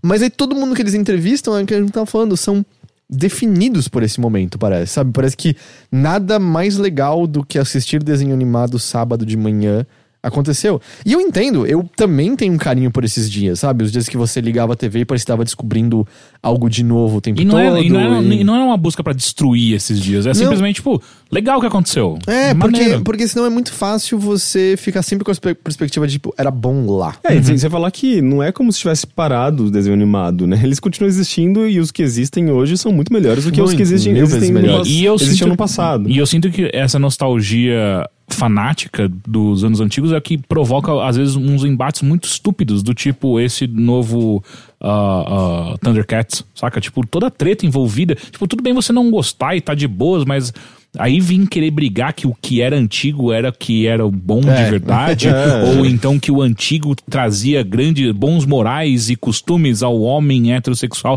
E isso, é, isso, é- não, isso é besteirada. Isso- Exato, então, mas, mas, acho que aqui- nem entra nesse mérito. mas é que eu sabe? acho que nasce de um lugar muito parecido, sabe? Muito próximo, onde eu só consigo olhar pra trás e ver ah, os, ah, as qualidades que eu preciso, que eu acho que são corretas pra vida, e nada do que é feito atualmente que seja diferente daquilo é bom. E eu não sei, é tipo, e aí, o documentário é meio chato. Como eu falei, dá um, tem uma meia hora e 40 minutos da história da, da Funko, depois é só entrevistas com as pessoas, do tipo, de como pops no geral, mais do que. Mas também tem um pouco de Ike Walbert, mas é mais sobre os pops. ah, tocaram, tocaram elas, mudaram sua vida, e tem umas pessoas famosas aqui a colar que colecionam os negócios. Mas é meio, sei lá, ele se exaure nisso, sabe? Tipo, ah, eu coleciono, e aí eu tenho esse negócio inteiro aqui que eu tenho esses bonequinhos. Ah, beleza, legal. Ah, é você. Ah, eu coleciono. Eu também tenho esse armário iluminado que eu ponho os bonequinhos aqui, sabe? é, meio, é meio isso, assim, aca- acaba nisso. Não, não tem outras coisas. Não tem nenhuma história um pouco mais interessante sendo contada. Eu sinto que aquele documentário sobre os. Como é que era? Caça-fantasmaníacos. Que é, é sobre pessoas muito fãs de caça-fantasmas. Eu lembro que pra mim pintou uma luz muito mais positiva. Porque eu lembro que eu liguei o documentário já com, também com o lance de. Porra, gente, sabe? Bom que. Filme original do Caça-Fantasmas não é tão bom assim. É, mas sabe, tipo, sabe, gente, por que, por que essa Porque obsessão? logo esse. Porque essa obsessão. E aí o filme, o documentário pinta um, ele sob uma luz muito mais legal, assim, de. Ah, eles fazem trabalho comunitário, eles ajudam outras pessoas, eles, sabe, vão visitar o hospital com criancinhas doentes, participam de paradas e coisas tipo assim, ah, não, tão da hora, assim, é. A Eles paixão. estão canalizando de alguma é, maneira. a paixão deles se juntou e eles exploram essa paixão deles de uma maneira positiva, de uma maneira legal e tal. É, eu acho que tudo isso é, é reflexo do que é o próprio produto ah, que está sendo ah, admirado, apreciado, colecionado, sabe? Tipo, Funko, eu vejo, eu sempre vi como um negócio muito de eh, consumo, sabe? É, é, é, é- é um consumo muito eh, instantâneo e banal, sabe? Um negócio rápido pra você comprar e barato, pelo menos lá fora, de novo, Pra você, sei lá, você compra um já tem 10 diferentes, sabe? E... Saiu, tipo, o novo produto, pum, já tem o Funko É, dele. exato. E. E vamos ver, né, E, se e é só, aquele- tipo, eu não sei, eu, eu, eu, eu, vejo muito como um exemplo muito claro, assim, tipo, de, do, do capitalismo atualmente, sabe? E, e- e daí, tipo, o reflexo disso é isso, é, ah, é colecionismo, é uns negócios que, tipo, você, você não vai encontrar grandes histórias e. Tá, tem as comunidades ali, mas. Mas mesmo assim, é, é pouco do documentário, sabe? Não é, não é o foco, com certeza. Sei. E, e o, pró- o Ghostbusters, aquilo que eu tava falando, sabe? Tipo, ah, é um filme, tem ramificações, tem. Tem, sabe, tipo, ele tem significado, tem narrativa, tem. ah, ah, não sei, tipo, teve um impacto cultural real, sabe? Tipo, na vida das pessoas, talvez, ou pelo menos, especialmente na- nas pessoas que. Ah, sei lá, nos fãs e tal. Então, ah, ah, eu acho que, tipo, o produto fala por si próprio, sabe? Mas vamos ver, né, se aquele jogo do Gears de Funko Pop fizer Nossa, sucesso. cara. Quem sabe vira uma nova linha de um monte de jogo Lego. Funko Pop que nem Lego, vai saber. Mas foi só isso que eu assisti. Legal. Eu vou falar de. Um filme de terror ruim. Não. Eu Um filme li. de terror bom. Não, também não. Eu li ah, a trilogia do Comando Sul, que é ah, são os três livros do Jeff Vandermeer que no, no qual foi baseado o filme Aniquilação. Filme de terror. Na Aniquilação eu não sei se é um filme de Ah, terror. é- é um- Ele é tenso. É, ele tem Ah, uma- O urso me dá medo. É um. Ainda mais quando ele grita. É um né? ter- É. terror sci-fi. É, é, é, é. Eu acho que é muito mais próximo de sci-fi do que terror. Sci- Sci-fi pode ser filme de terror. Pode. e aí, tipo, facilmente. o Aniquilação é baseado em um dos livros da trilogia. Então, na real, não. O Aniquilação é- foi meio que uma leitura que o diretor fez da obra do, do Jeff Vandermeer. Porque, assim, no Aniquilação mis- mistura várias coisas que acontecem espalhadas pelos três livros do, da trilogia do Comando Sul, que é Aniquilação, Aceitação e... Esqueci o outro, terceiro. Mas, enfim. Ah, e aí eu li os três. É uma leitura gostosa, leve. ah, mas, cara, eu tô com uma dificuldade gigantesca pra entender o que, que ele quis dizer com esses livros. Hum. Tipo, eu não tô sacando, sabe? Tipo, se, se é que tem algum significado profundo. Porque assim, o, o Jeff Vandermeer já tinha lido um outro livro bem curtinho dele que era muito legal. Que eu não lembro o nome agora, mas era um, um livro que pintava muito um universo paralelo onde ah, rolou meio uma hecatombe ah, ah, mundial e as pessoas ao mesmo tempo que conseguem dominar a genética e, e, e fazer mudanças de DNA extremamente complexas, tipo, ah, o cara conseguia se comunicar por morcego, era, era bem Como fantástico. você se comunica por morcego? Se comunica, se comunica por morcegos feitos de chocolate que ele mandava pra pessoa e a mensagem era transmitida quando ela comia. Isso parece Harry Potter. É, não, mas aqui era bem mais pro lado ah, nojento, gore do que. Ah, Qual é o gordo? Mas é de chocolate. mostrando é, não, mas chocolate? daí, tipo, tinha o projeto. O grande projeto que eles estavam fazendo na empresa agora era um educador que tinha a cabeça de um tubarão com um corpo de não sei o quê. Gente, mas isso parece que sai da, criança de, da mente da criança de 12 anos. Exato, só que, é, de novo, eu tô dando exemplos que vocês É não tipo. Shark Boy e Lava Girl, sabe?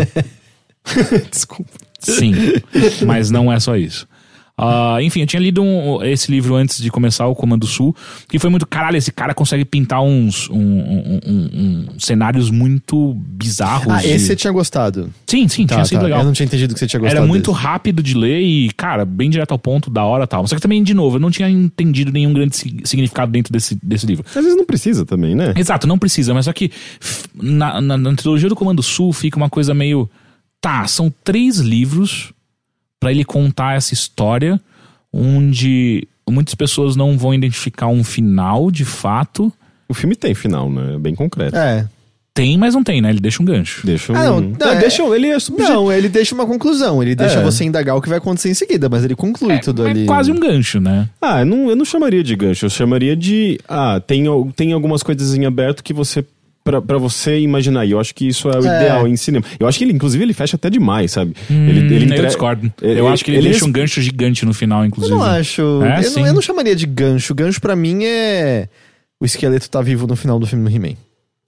É, não, é tipo, o, o- o que ele faz é. Você entende a Ok. transformação e você entende é, o que. Cuidado com o spoiler. Tá, não, sim. É, você entende o que poderia acontecer a partir de agora, É. a partir dessa transformação. Isso não é um gancho, é um, é um, é um desfecho. Eu, eu discordo, mas enfim. É... A gente vai discutir o que é um gancho agora, conceitualização. Enfim, e aí são três livros que contam a história. Porque é basicamente o, que acontece. O Comando Sul é, é uma, é aquela. é aquela. Aquele, aquela coisa militar, aquele HQ, aquele. QG? QG. QG, HQ não. QG militar da onde começa o filme Aniquilação, da onde as mulheres saem. Onde tá rolando o, p- o prisma? Como é que eles chamam daquilo? De... Eu não lembro como A é que eles bolha. A, bo- a bolha lá, onde, Enfim. onde o filme com a maior parte se passa. É, eles saem daquela, daquele lo- local que a gente entende como uma terra normal e vão pra lá. Então são três, três, são três livros onde ele começa contando a história da bióloga que a gente vê no Aniquilação. Aí o segundo, ah, o segundo livro, ele faz quase que um salto. Não é, não, é, não é um salto, ele só continua. É uma continuação direta mostrando, tipo, o que aconteceu com o Comando Sul depois daquela expedição e contando um pouco mais. E aí ele é focado num personagem só, que é um cara que é o novo diretor do Comando Sul.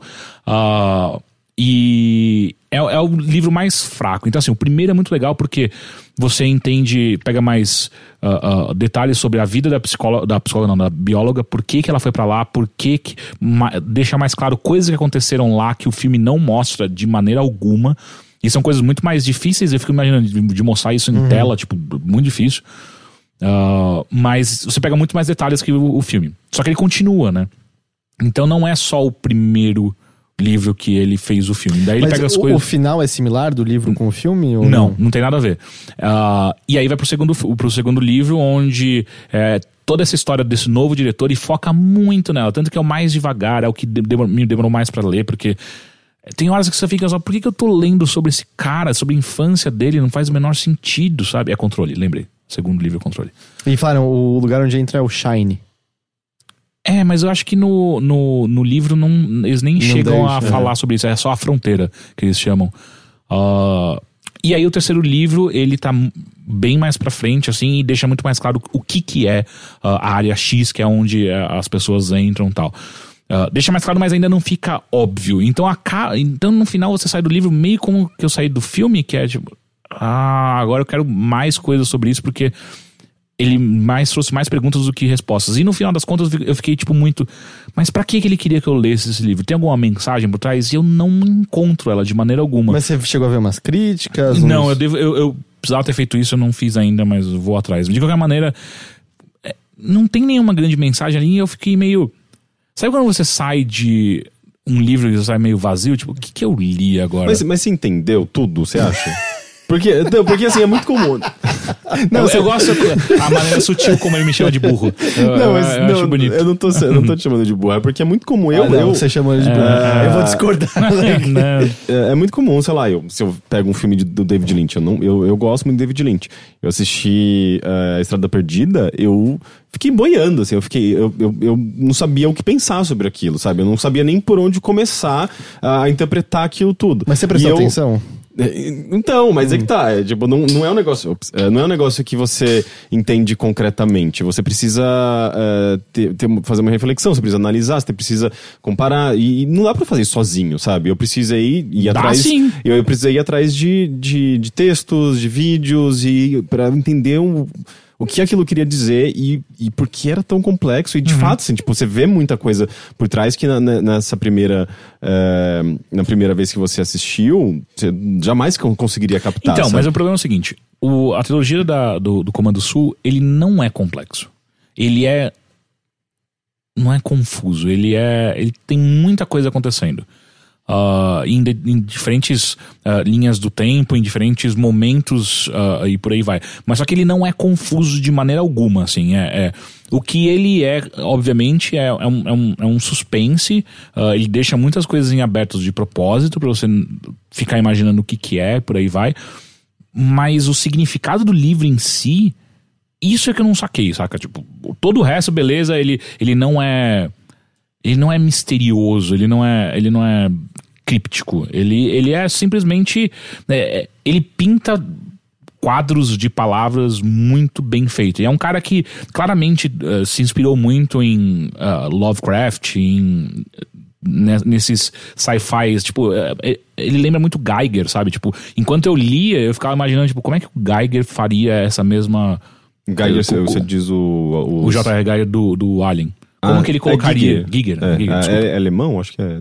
É, enfim, como ele colocaria isso em imagem, sabe? Fica muito. Ficou isso muito na minha, na minha cabeça. Então, assim, o que me parece é que muita, muitas vezes esse livro foi. Ele é estranho por ser estranho. Esse é, é o fim dele, sabe? Tipo, ele, ele, ele é bizarrão assim porque ele consegue fazer ser bizarrão assim. Ah, isso é uma, é uma qualidade, eu vejo. Sim, né? sim. Mas ao mesmo tempo fiquei meio. Não sei porque que eu li isso. Mas às vezes, tipo, senta pra ver um- uns vídeos ou ler É, umas é. críticas, porque às vezes é alguém só precisa dar. É uma pista pra de repente na sua cabeça fazer tum, e você, Ah, ok, sabe? Sim, ou pode ser sim. que não seja bom também. Sempre tem essa Não, porque, de possibilidade. novo, não é ruim. A É leitura foi agradável, Sim, né? é. Foi, eu, eu realmente me engajei, tipo, queria saber o que ia acontecer. Tá, tirando o segundo livro, queria devagar, mas o primeiro e o terceiro são muito bons. Ah, E às vezes também a, a, a experiência estética. É, é muito mais que- experiência estética, que- estética pra que- caralho. Que, que aquilo despertou em você já é o suficiente, sabe? Eh, não sei, assim, tipo. eh, Tem, às vezes tem, tipo, de fato, assim, tipo, um- uma mensagem, um significado, mas se você já conseguiu absorver alguma coisa que não seja necessariamente isso, mas outras coisas, isso já é válido. Não, sabe? e eu concordo com tudo isso que vocês estão falando, só que pra mim é, é quase que uma novidade eu ler uma série de livros e sair sem, tipo, eu, eu não sei o que ele quis dizer com isso aqui, se é que ele quis dizer alguma coisa, sacou? Tipo, geralmente é, é muito mais fácil de você entender pra onde tá querendo ir. Até mesmo uma crítica, você não precisa nem. ah, ah, o autor às vezes não precisa nem ser algo profundo de fato, mas existe algo ali que ele tá querendo dizer pra você. E Não, mas, você- é- mas você não sente, tipo, não tem, sei lá, uma jornada definida, não tem uma personagem que se transforma, não tem. é, sei lá, tipo, esses acontecimentos normalmente. Pelo menos a, a própria estrutura da, da, da narrativa, eu acho que já, Então, já toda- é autossuficiente. quase todos os né? personagens ele- eles mudam. Só que eles mudam de algo pra algo mais bizarro. Não, é, não existe uma mudança ah, de caráter ou de decisões tomadas ou algo do tipo. Eles simplesmente se tornam mais estranhos com, com o passar dos livros. Então, fica essa coisa mesmo, tipo, ah, beleza, se é sobre mudança esse livro, tá, tá muito marginal, assim, onde vai, sacou? Então, de fato, eu preciso ir atrás pra pra ler mais alguma coisa, mas foi uma leitura estranha. Tipo, fazia tempo que eu não me sentia sa- saindo de um livro assim. É, eu não sei o que, que eu li agora exatamente. Mas isso, eu acho isso melhor do que um livro que você lê e, sabe, um livro fácil que você termina, entende tudo e não pensa mais sobre isso, sabe? Sim, não. tipo, que ele te- te- Concordo, concordo. Te, te- te- é um livro que, que te, te tira do, da, da zona de conforto, um livro que desperta algum tipo de estranhamento, Uhum, ou que não responde as, as perguntas que você tinha. Sim, eu sim. acho isso melhor. Eu concordo. É, é que pra mim tem sido mais. Talvez, talvez isso ficou ainda mais claro pra mim, porque eu, eu saí dele e continuei lendo Sapiens, do Yuval. E a, a mensagem do, do, dos, dos Sapiens é, é- é muito clara. É tipo, nossa, Mas- que erro que foi a humanidade. Mas é sabe? diferente, né? Um é literatura, Sim, o sim, outro sim, é um ensaio, né? Sim, mas de novo, é, é é mais a- o ato de ler e, e o que, que eu tô atrás n- no ato de ler, sabe? E, enfim, foi. Mas você prestou atenção? Não sei, talvez. não sei mais a partir de agora. Eu, não, sei, eu não sei nem mais se quero trazer minhas dúvidas pra esse grupo, porque eu não me sinto bem-vindo nele. Eu tô lendo a, a Insustentável Leveza do Ser. Aí eu li. E é. Isso aí, você entendeu? Não. Então, é, e isso é um daí é livro sobre e é um flutuar, né? É um livro difícil, né? É, ele é, ele é Eu meio que uma, ele é uma, uma narrativa. é, ele come, a estrutura dele é muito louca. Assim, eu nunca tinha li- livro, lido um livro como esse. E olha que eu não, sei lá, não tô nem na metade ainda. Mas é um livro que ele começa com uma história. Ele mostra seis anos é, de, uma, de uma vez, assim, de sopetão, seis anos na vida de dois, duas, duas pessoas. Depois ele fica voltando em flashbacks, enquanto que ele vai fazendo umas, umas reflexões e ele parece que tem um- um- uma coisa de. É quase como se fosse um ensaio sobre essa, essa história e, e fazendo alusões sobre peso e leveza. É tipo, é lindo, mas é muito esquisito também. E eu, eu, tô, eu tô achando interessante, mas eu não tô super engajado, sabe? Eu acho que se fosse uma leitura mais fácil, eu estaria mais engajado. É, quando eu li Náusea do Sartre foi meio. Caralho, cara, calma, sabe? Tipo. É, tem livros muito. tipo, eu nunca consegui ler Além do Bem e do Mal, por exemplo, sabe? É, do Nietzsche. Mas eu a acho. náusea- É um negócio que você precisa de um, um acompanhamento pra conseguir sequer, às vezes, ter motivação pra ler aquele negócio que você vai ter que ler três, quatro vezes o mesmo parágrafo pra entender o que ele tá dizendo. É, a náusea, você você entende o que acontece Sim. de momento a momento. Sim, É, mas você, só que- só tipo, que quando tem você hora- senta pra ver críticas, tipo, ah, tá, tem essas 30 camadas a mais que eu não peguei. mas você entende o que tá rolando. Não, sim, não é. O, o que eu quero dizer mais é que tem horas que o Sartre entra em. Em metafísica e, e- e- e piração dele que você fica. Uou, ca- calma. A gente tava indo pra uma história de boa e de repente virou tudo isso. Ah, enfim, e a outra coisa que eu queria falar rapidamente é que não tem nada dessa estranheza em absoluto. Que eu assisti Os Incríveis 2. Ah, esse daí é bem facinho, né? Esse é bem- daí é pra esse família. não tem Você- como duvidar. É só esse? pra sorrir. Rick, eu juro que eu prestei atenção nesse. Tá bom, esse daí não, tem, não tinha nem como, né? É, é, Não prestar olha, atenção. é, de novo eu caí numa sala onde tem vários diretores, sabe, de cinema, que ficam falando o que vai acontecer no cinema. Nossa, sério? Então, tipo, ó, Eu nunca ó, Ó, ele vai fazer tal coisa. É, todo, todo mundo sabe. Tá é, é, todo mundo prestando não, e atenção. é Sério? os incríveis, sabe? Tipo, não tem muitas, muitos mistérios. Mas é isso, tipo, eu assisti do lado de um casal que tava afim de falar sobre o, o roteiro. Mas você manda ele tomarem no cu? Então, a, a real é que eu escutava só. E quem tava escutando Mas de isso- verdade era, era a Bia. A Bia escutou de fato. Eu falei, cara, você não quer. A gente pode dar um murro nele. Tá- é Ela por- podia. é tipo ela devia ter entrado na conversa. Eu acho que vai acontecer tal coisa. Eu acho que vai acontecer isso. É, eu, eu assisti Hereditário nesses dias, o, o- tinha um casal também do meu lado, que tava de cochicho o tempo todo, ficava rindo. Daí teve uma hora que eu virei e falei, você, você tá num cinema. E voltei.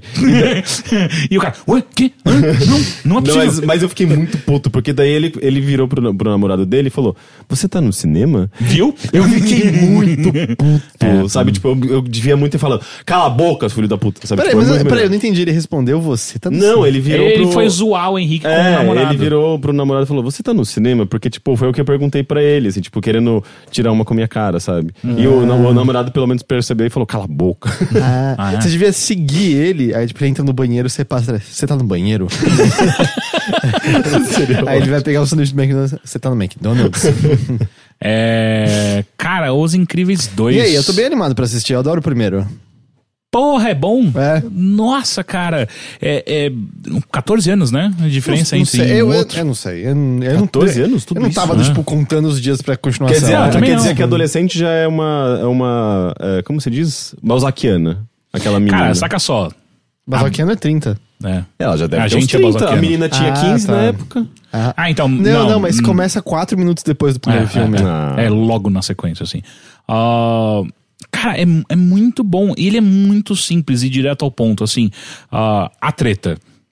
Depois que a- acaba o. Não sei se vocês lembram como acaba o último. Uhum. Os últimos último Incríveis. Eles, tipo, derrotam o vilão lá que não tem poderes. Exato. E, tipo, demonstram, demonstram publicamente os poderes deles Exato. e meio que são aceitos de novo. Não termina só aí. Logo na sequência que isso tudo acontece, aparece um novo vilão que é o. O A Homem. Topeira, que é uma É. zoeira com o Quarteto Fantástico, não é isso? É? Eu não sei. Eu acho que sim. Bom, enfim. Mas sim, aparece e nesse meio tempo o Zezé tá com a babá demonstrando os poderes deles, né? Exato. Ah, Zezé que eu assisti legendado e eu fiquei meio triste porque Zezé é muito bom. É Jack Jack, o nome. Ah, mas é uma boa tradução o Zezé pra Mas Jack Jack. Zezé é muito melhor. Enfim. ah, e aí começa logo na sequência, que é tipo, puta que pariu, que da hora, esses são o. Esses caras são com poderes, ajudaram a gente e tal. E aí eles vão ah, atrás desse topeira e, e dá uma merda na hora e automaticamente já são banidos de novo. Ah, nossa, volta pra estaca zero Exato. assim. E aí a treta é: aparece um cara que tem muito dinheiro, que quem dubla ele é o Sol do. Sol? do. Better Call Saul, do Breaking Bad. Ah, tá. Ah, e ele, esse cara tem muito dinheiro, que, e o pai dele, ele vem de uma família que acreditava muito nos heróis. Ele quer muito ver esses heróis de volta ativa. E ele oferece uma ajuda pra, pra família do- dos incríveis, a família Pera, que é o seguinte, ah, a gente tem que fazer um programa de marketing aqui pra vocês ganharem a confiança do público novamente. E ele é dono de uma grande ah, empresa de tele- telecomunicações. E só lembrando uma coisa, os Incríveis se passa meio que nos anos 60, meio retro, retrofuturista. Nossa, é verdade, É. eu não 60? lembrava. Exato, é. Eu também, quando eu fui assistir, eu falei, uou, era mesmo. É, É? meio retrofuturista. é. Mas É, tinha e- celular, não tinha? e- e o- Então é retrofuturista. Ele tem, to- ele tem toda uma visão diferente dos anos 60, como se tivesse um- algumas tecnologias que Então, a gente mas não- é curioso porque o, o diretor desse, de- dos Incríveis, eu acho que é o, é o Jack Bird, eu não lembro o nome dele. E ele, ele tem. Os, o design dos personagens é muito reminis, reminiscente, reminiscente, né? É, de Gigante de Ferro. Que Uhum. também se passa nos anos 50, 60. É, é curioso isso, eu, não, eu só, tipo. É, eu fiz essa, Aposto que ele tem uma coleção de Funko. Filha da puta. É... Enfim, e aí ele chama ah, os caras pra conversar pra tipo, ó, então, o que, o que a gente pode fazer? Vocês vão com- combater crimes com uma câmera, que é uma câmera minúscula, assim, pra, pra gente mostrar, porque o que acontece? O público só vê a visão final da treta, né? Então, quando vocês quebraram meia cidade, é, o público só vê vocês quebrando meia cidade. Vocês não viram as decisões que vocês precisaram tomar ah, pra chegar até lá. Então ele propõe colocar uma câmera e filmar um- uma caça ao bandido completa pra mostrar pro público, tipo, olha só a, a dificuldade que é ser um super-herói e tal. A dificuldade que é ser um justiceiro. Só que o problema é. O, ele, ele olha assim para as pesquisas que eles fizeram de, de, de público e o Senhor Incrível é o que tem menos chance de fazer isso dar certo, porque ele quebra tudo, porque ele é muito forte. E ele fala: então quem vai ser a nossa poster girl vai ser a Senhora Incrível, porque ela é muito mais inteligente e, e o poder dela não necessariamente quebra a porra da cidade inteira tal. Então ela consegue ser a, a, a, a, a, a façada. A faça, façada não. A fachada. Fachada pra, pra esse. Façade. Você pensou Eu pensei em facade. Facade, É. façade. A fachada pra pra esse programa. E aí rola o primeiro conflito do, do, do filme, que é o Senhor Incrível tem que ficar em casa e cuidar dos filhos enquanto a Senhora Incrível vai trabalhar. E obviamente aí tem todos os grandes ah, ah, discursos. Mas Isso é o conflito? Tipo, é o conf- é, porque ele é um homem Exato. que não se vê É. como um homem de ah, não, mas, casa. mas é, é É. isso mesmo, né? O fato dele achar Exato. que ele que tem que ser o pôster, É, ele tem que Porque ser o cara anos contra o crime. 60, tipo, ele é um, acho um absurdo. E no primeiro filme já tinha um, um quê disso, assim, Sim, na sim, visão tanto dele. que ele saía escondido e ela ficava em casa tal, enfim. Ah, e é interessante o jeito que ele coloca, sabe? Tipo, ainda mais eu fico pensando pra um adolescente ou uma criança assistir aquilo. É legal, sabe? Tipo, mostrando o quanto a mãe é tão capaz quanto o pai de trazer o, o sustento pra família e quanto o pai, que é considerado completamente fácil o, o- o trabalho de cuidar dos filhos e criar os filhos, se vê rapidamente engolido por tarefas que ele nunca imaginou que seriam difíceis, sabe? Então tem todas as piadinhas que você pode imaginar disso, sabe? Do pai, tipo, ah, tendo que aprender matemática de novo porque o filho não consegue fazer lição de casa. Ou ele lidando com uma decep- decepção amorosa da filha, sabe? Tipo, e no meio disso tudo, o Jack Jack começa a apresentar poderes. E assim, o Jack Jack é de longe a, a Zezé. parte. Zezé é a parte mais engraçada do filme. Assim, Porque ele tem uma cacetada ele de tem poderes, todos. né? Ele tem todos os poderes. Tipo, é, é, é, eles até uma hora eles comentam sobre, tipo, ah, é normal um, um herói apre- apresentar dois ou três poderes. Ele, eles param de contar, sei lá, no oitavo, nono poder do, do Zezé. Então, e aí é tudo que isso traz junto com ele, né? O Zezé, ele, ele consegue se teleportar. Ele, Puta que pariu, como é que você consegue segurar essa criança, sabe? Ah, e é, aí- isso, isso é o que tem essa trama, tá, isso tá no tra- trailer, assim. Exato. isso- E aí o que acontece? O vilão, de fato, disso é um vilão que se apresenta pra Senhora Incrível, enquanto ela tá combatendo o crime sozinha, que é um vilão que, que ele consegue. Ele chama como é? Screenslaver. É, Screenslaver. Que o que ele faz é. Em qualquer coisa que tenha uma tela, ele consegue colocar um padrão hipnótico e controlar a mente de todo mundo. E aí, no- nos anos 60, com um monte de TV e é retrofuturista, então, tipo, puta, é, tem uma hora que eles estão num trem e tem TV. E então eles conseguem, ele consegue hipnotizar todo mundo. E ele consegue controlar as pessoas e fazer o que eles bem entendem. Ah, e a treta é essa, tipo, ela correndo atrás desse vilão que é super inteligente, enquanto, ao mesmo tempo, ela tenta ser essa poster girl para os heróis voltarem. Ah, e aí, a partir daí, acho que qualquer coisa que eu falar vai ser, vai ser um. Mas e aí, é engraçado? Cara, é extremamente divertido. Ele tem possivelmente uma das melhores cenas de lutas que eu já vi, assim. Porque isso era engraçado. Eu lembro que na época que saiu o primeiro, eu não tô dizendo a crítica, tô dizendo pessoas que conheciam conversando, muita gente ficava meio. Ah, é meio sério. E eu queria dar mais risada É? e tal. Eu lembro de muita gente falar isso. Porque se você comparar com outras coisas da época, como, sei lá, Monstros S.A. ou mesmo Toy Story. é- é- só- acho que era o Toy Story 2 da época. Ele era menos comédia do que esses filmes, eu acho. Ele, é que ele abordava coisas. Ele era um drama familiar, né? Ele, ele era, ele era o Watchmen for Kids. Era, era mais ou menos. É, é, Cara, é. era a me- a mesma coisa de Watchmen, praticamente. Tem até a referência de capas eh, matando os heróis. É, Porque no Watchmen tem um cara que ficou com a capa presa na porta giratória do banco, eu acho. É alguma coisa assim, É. é, tiraram nele. E aí no, nos no Incríveis tem, tipo, um monte de gente que herói que morreu por conta da capa e tal. É total Watchmen os Então, mas eu Incríveis. acho que o, o- Os Incríveis, ele foi tão relevante pra sua época justamente porque ele... As pessoas esperavam um filme de herói, e de repente não, ele era um filme sobre uma família, sabe? Tipo, os problemas familiares e, e a garota adolescente introspectiva, possivelmente depressiva, eh, e sabe, tipo, e, e essas questões, sabe? Tipo, do papel do pai, do papel da mãe, do que a sociedade espera. Isso, isso diz muito mais do que qualquer outra coisa no filme. Tipo, o fato deles serem super-heróis é quase que um, um detalhe.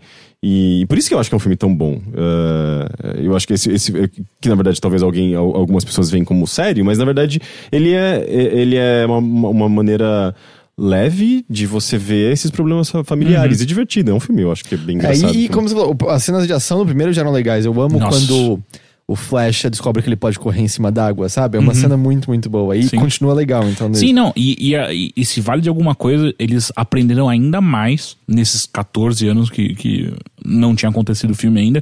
E as cenas de luta, tipo, tem uma, tem uma cena de perseguição que é maravilhosa, assim, da, da Senhora Incrível com a moto dela, é muito divertida.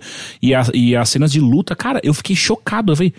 Eu acho isso aqui dá um pau em Avengers, saca? Tipo, é muito, muito bom. É, obviamente que é tudo em, em CG e tal, mas, É, cara... não, é, sim, isso é daí é, muito bom, é uma velho. grande facilidade que animadores sim, têm. É, mas e dá, eles dá, um dá, pra gente, dá pra gente discutir que É, Vingadores é também verdade. é tudo CG. Mas enfim, ah, as lutas são muito divertidas porque os poderes é, é, que eles têm, que eles colocam ali pro, pros super-heróis que aparecem, eles são todos poderes flash, né? Então, tipo, puta, o, o- a neve do gelado é a coisa mais que, que eu quero pular em cima, né? deve ser muito gostoso. Ah, a única coisa que eu fiquei meio chateado é que o Flash, inclusive, ele aparece muito pouco. Tipo, eles deram uma diminuída gigantesca, assim, no, no, no personagem, não sei porquê. Mas é- ele só tem uma, umas falinhas engraçadas ali, alguns momentos engraçadinhos, mas ele quase não aparece. Ah, é? A- inclu- em, em compensação, a, a Violet, ah, que é a, a filha, a irmã dele, ah, aparece pra caralho. Tipo, ela, Que no primeiro eu acho que era o oposto, ela não aparecia tanto É. assim. Se bem que todos eles tinham algum momento de destaque na, na ilha, né? Sim, Na- sim, sim. Ah, enfim, caras, é um puta filme divertido, sério, de verdade, é muito, muito bom. Ah, e não façam como eu, não tem cena pós-créditos.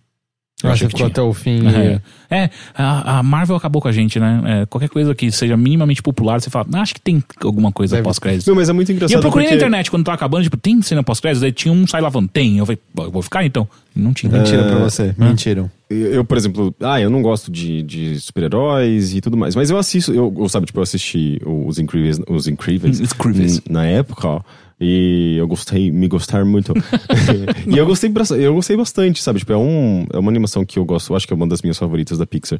E eu tô morrendo de vontade de, de assistir Cara, o é dois. muito E- bom. E, tipo, novamente, não é a questão de, sabe, não é, não é só porque eh, eles têm poderes, superpoderes e são justiceiros que, tipo, ah, putz, que eu acho isso uma bosta, sabe? Não, mas é- eu acho que é essa coisa do, de, de se autorreferenciar, de ser um universo enorme, expandido, porque você tem que consumir tudo pra você entender. Isso que eu acho um saco, sabe? Tipo, eu não, não, não vejo, eu não tenho nenhuma. nenhuma nenhum- nenhuma motivação pra fazer isso. Enquanto que os, os incríveis eu sinto que é, os poderes, de novo, eles são meio que secundários. Tem uma coisa muito maior ali, sabe? Tem uma história muito maior que, que acaba justificando ó, ó, a existência do filme em si, sabe? Tipo, não é, não é só ação em si. Ação é, um- é divertido, mas tem, tem substância ali por trás, sabe? Tem uma coisa da- que aproxima da gente, sabe? Tipo, essa coisa mais familiar, mais pé no chão, mais sua família, seus amigos, sua mãe, seu pai, sabe? Tipo, isso eu acho que diz muito, porque todo mundo tem família de uma forma ou outra, sabe? Nossa, a Disney Pixar faz tempo que eles não erram, né? Nenhuma das coisas que eles fazem. Teve uma Ah, época. eles, não fizeram carros três? Tem um Carros 3? É, então. Ah, então eles É, erraram. então eles- erraram, né? Eu não lembrava. É que eu sinto que tinha uma época que tinham várias animações deles que eu via que era meio. "Ah", E eu sei que eu não tô na maioria nisso, mas eu não gosto de Wall-E, eu não gosto de App, sabe? Eu acho os dois bem fracos e tal. Mas entre, puta, recentemente, né? Eu, eu gostei muito do. Mas eles são, eles são filmes bem. ah, muito bem sucedidos e considera- considerados filmes bons. É que teve uma época que eles estavam fazendo, acho que todo ano tinha um filme deles, ou todo ano tinha dois filmes, e eventualmente eles chegaram naquele ponto que fizeram aquele aviões, É. que, tipo, deu tudo É, errado. teve um buraco negro. E aí eles deram ali. uma freada e, tipo, eu esqueci já. O Coco eu amei, amei ano passado. É... Nossa, Coco é muito bom. Que mais? Eu nem lembro mais se tá nenhum, então acabou aqui meus exemplos. Porque eu sei que teve o Encontrando a Doris lá, eu não vi esse. Ah, eu então, assisti. eu não vi É, esse. meio então, fraco. É. Então, mas eu lembro, tipo, de sentir que tudo que eu vou ver deles tá sempre legal, sabe? Ah, uma coisa que eu lembrei que eu, eu fiquei meio chateado. Eu achei bem fraquinha aquela animação de começo que eu sempre gosto muito, Hum. saca? Tipo, Lava pra mim é uma das coisas. Eu chorei muito que nem uma criança aquele. Eu, eu nunca lembro de nenhuma das, dos Pô, Lava, você não lembra? Nossa. Não. Nossa, Lava é lindo. Que é- são dois vulcões que um cantando pro outro. Ah, é, eu acho que eu não gosto das curtas na Ah, intro. mas esse, esse novo aí, eu, a Bia chorando do meu lado, tipo, eu não tô entendendo nada desse negócio aí. Talvez eu empreste mais atenção, Rick. Não, mas eu, eu acho que é muito. Como são histórias curtas e. E. Ah, não sei, assim, tipo, é, é muito rápido e não sei, tem. Tem diferentes maneiras de você se identificar com alguma coisa. Às vezes, alguma coisa que me toca não vai te tocar, sabe? Tipo, Tipo tem histórias diferentes, exato.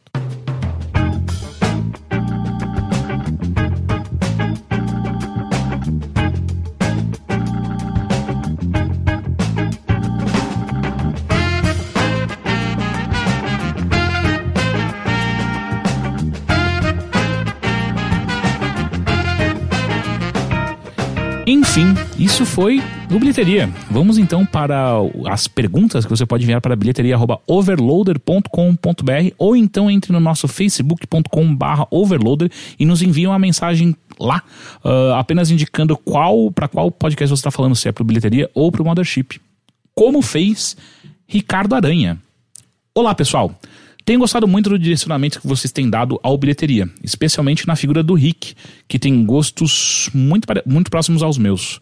Me sinto aliviado de não, ser um, um- de não ser um site focado em novidades necessariamente, trazendo certas relíquias, como o caso do Suspiria. Eu gostaria, de- eu gostaria dentro disso dar uma recomendação: o filme Senhoras de Salem. É uma mescla de Bebê de Rosemary com Suspiria. Eu assisti sendo que esses, é, que esses dois, essas duas referências citadas pelo diretor Rob Zombie em entrevistas na época da produção. Em particular, eu acho que esse trabalho mais plasticamente belo do Rob tendo o climão de filme estranho dos anos 70 com muitas cenas bonitas. Em particular, sou bem fã de uma montagem de alucinação mais para a parte final do filme. Sei que muitos torcem o nariz pro trabalho dele, mas eu acho que é, essa é uma das melhores obras produzidas no estilo. Muito obrigado pelo estímulo constante, sou um muito, muito satisfeito apoiador do site. Muito obrigado. Muito obrigado. Uh, rapidamente eu assisti uh, Senhoras do Salem, eu gostei muito do filme, mas tem horas que você fica meio cansado, porque tipo, é tanta piração estilo. Uh, uh, porque em determinado momento fica muito um, mais um terror, terror psicológico do que, do que, qualquer outra coisa. Uhum. Que eu fiquei meio perdido uma hora e você fica, ah, podia acabar agora, né? E aí. Então parece que no, no terceiro quarto do filme ele dá uma deslizada que não fica legal, mas no final, caralho, o bicho pega. É muito, muito bom. Fiquei interessado, quero e ver. E eu gosto muito dos filmes do Rob Zombie de maneira geral, assim. o, o o Devil Rejects, uh, Esquecidos pelo Diabo, é, é, acho que o primeiro filme dele é muito legal. Mas é um filme, é um filme de terror mais meio gore, que talvez você não goste, uhum. mas esse Senhor de Salem é muito legal. Eu acho que eu falei disso, dele no podcast. Eu acho que eu me lembro, mas faz eu muito tempo. Eu não me lembro disso. E, e talvez tenha ah. sido, sei lá, no começo ou antes mesmo da gente ser Overload. Não, não, com certeza não. Eu é? assisti esse filme tem um ano, dois anos no máximo. Entendi. Eu não me lembro desse filme. Enfim. Como é as Senhoras de Salem? Senhoras de Salem. Uh, próximo e-mail, quem enviou foi Douglas. Olá, overlindos, me chamo Douglas e acompanho vocês há um bom tempo, mas nunca havia surgido uma oportunidade para os enviar um e-mail. Mas esse ano estarei prestando vestibular pela segunda vez e estou com medo de escolher o curso errado de novo. Durante a procura de cursos que combinassem comigo, me deparei com o jornalismo. Sério? E passei a considerar uma possibilidade bem sólida. Mas o que vocês acham que é necessário para ser um bom jornalista? Ok.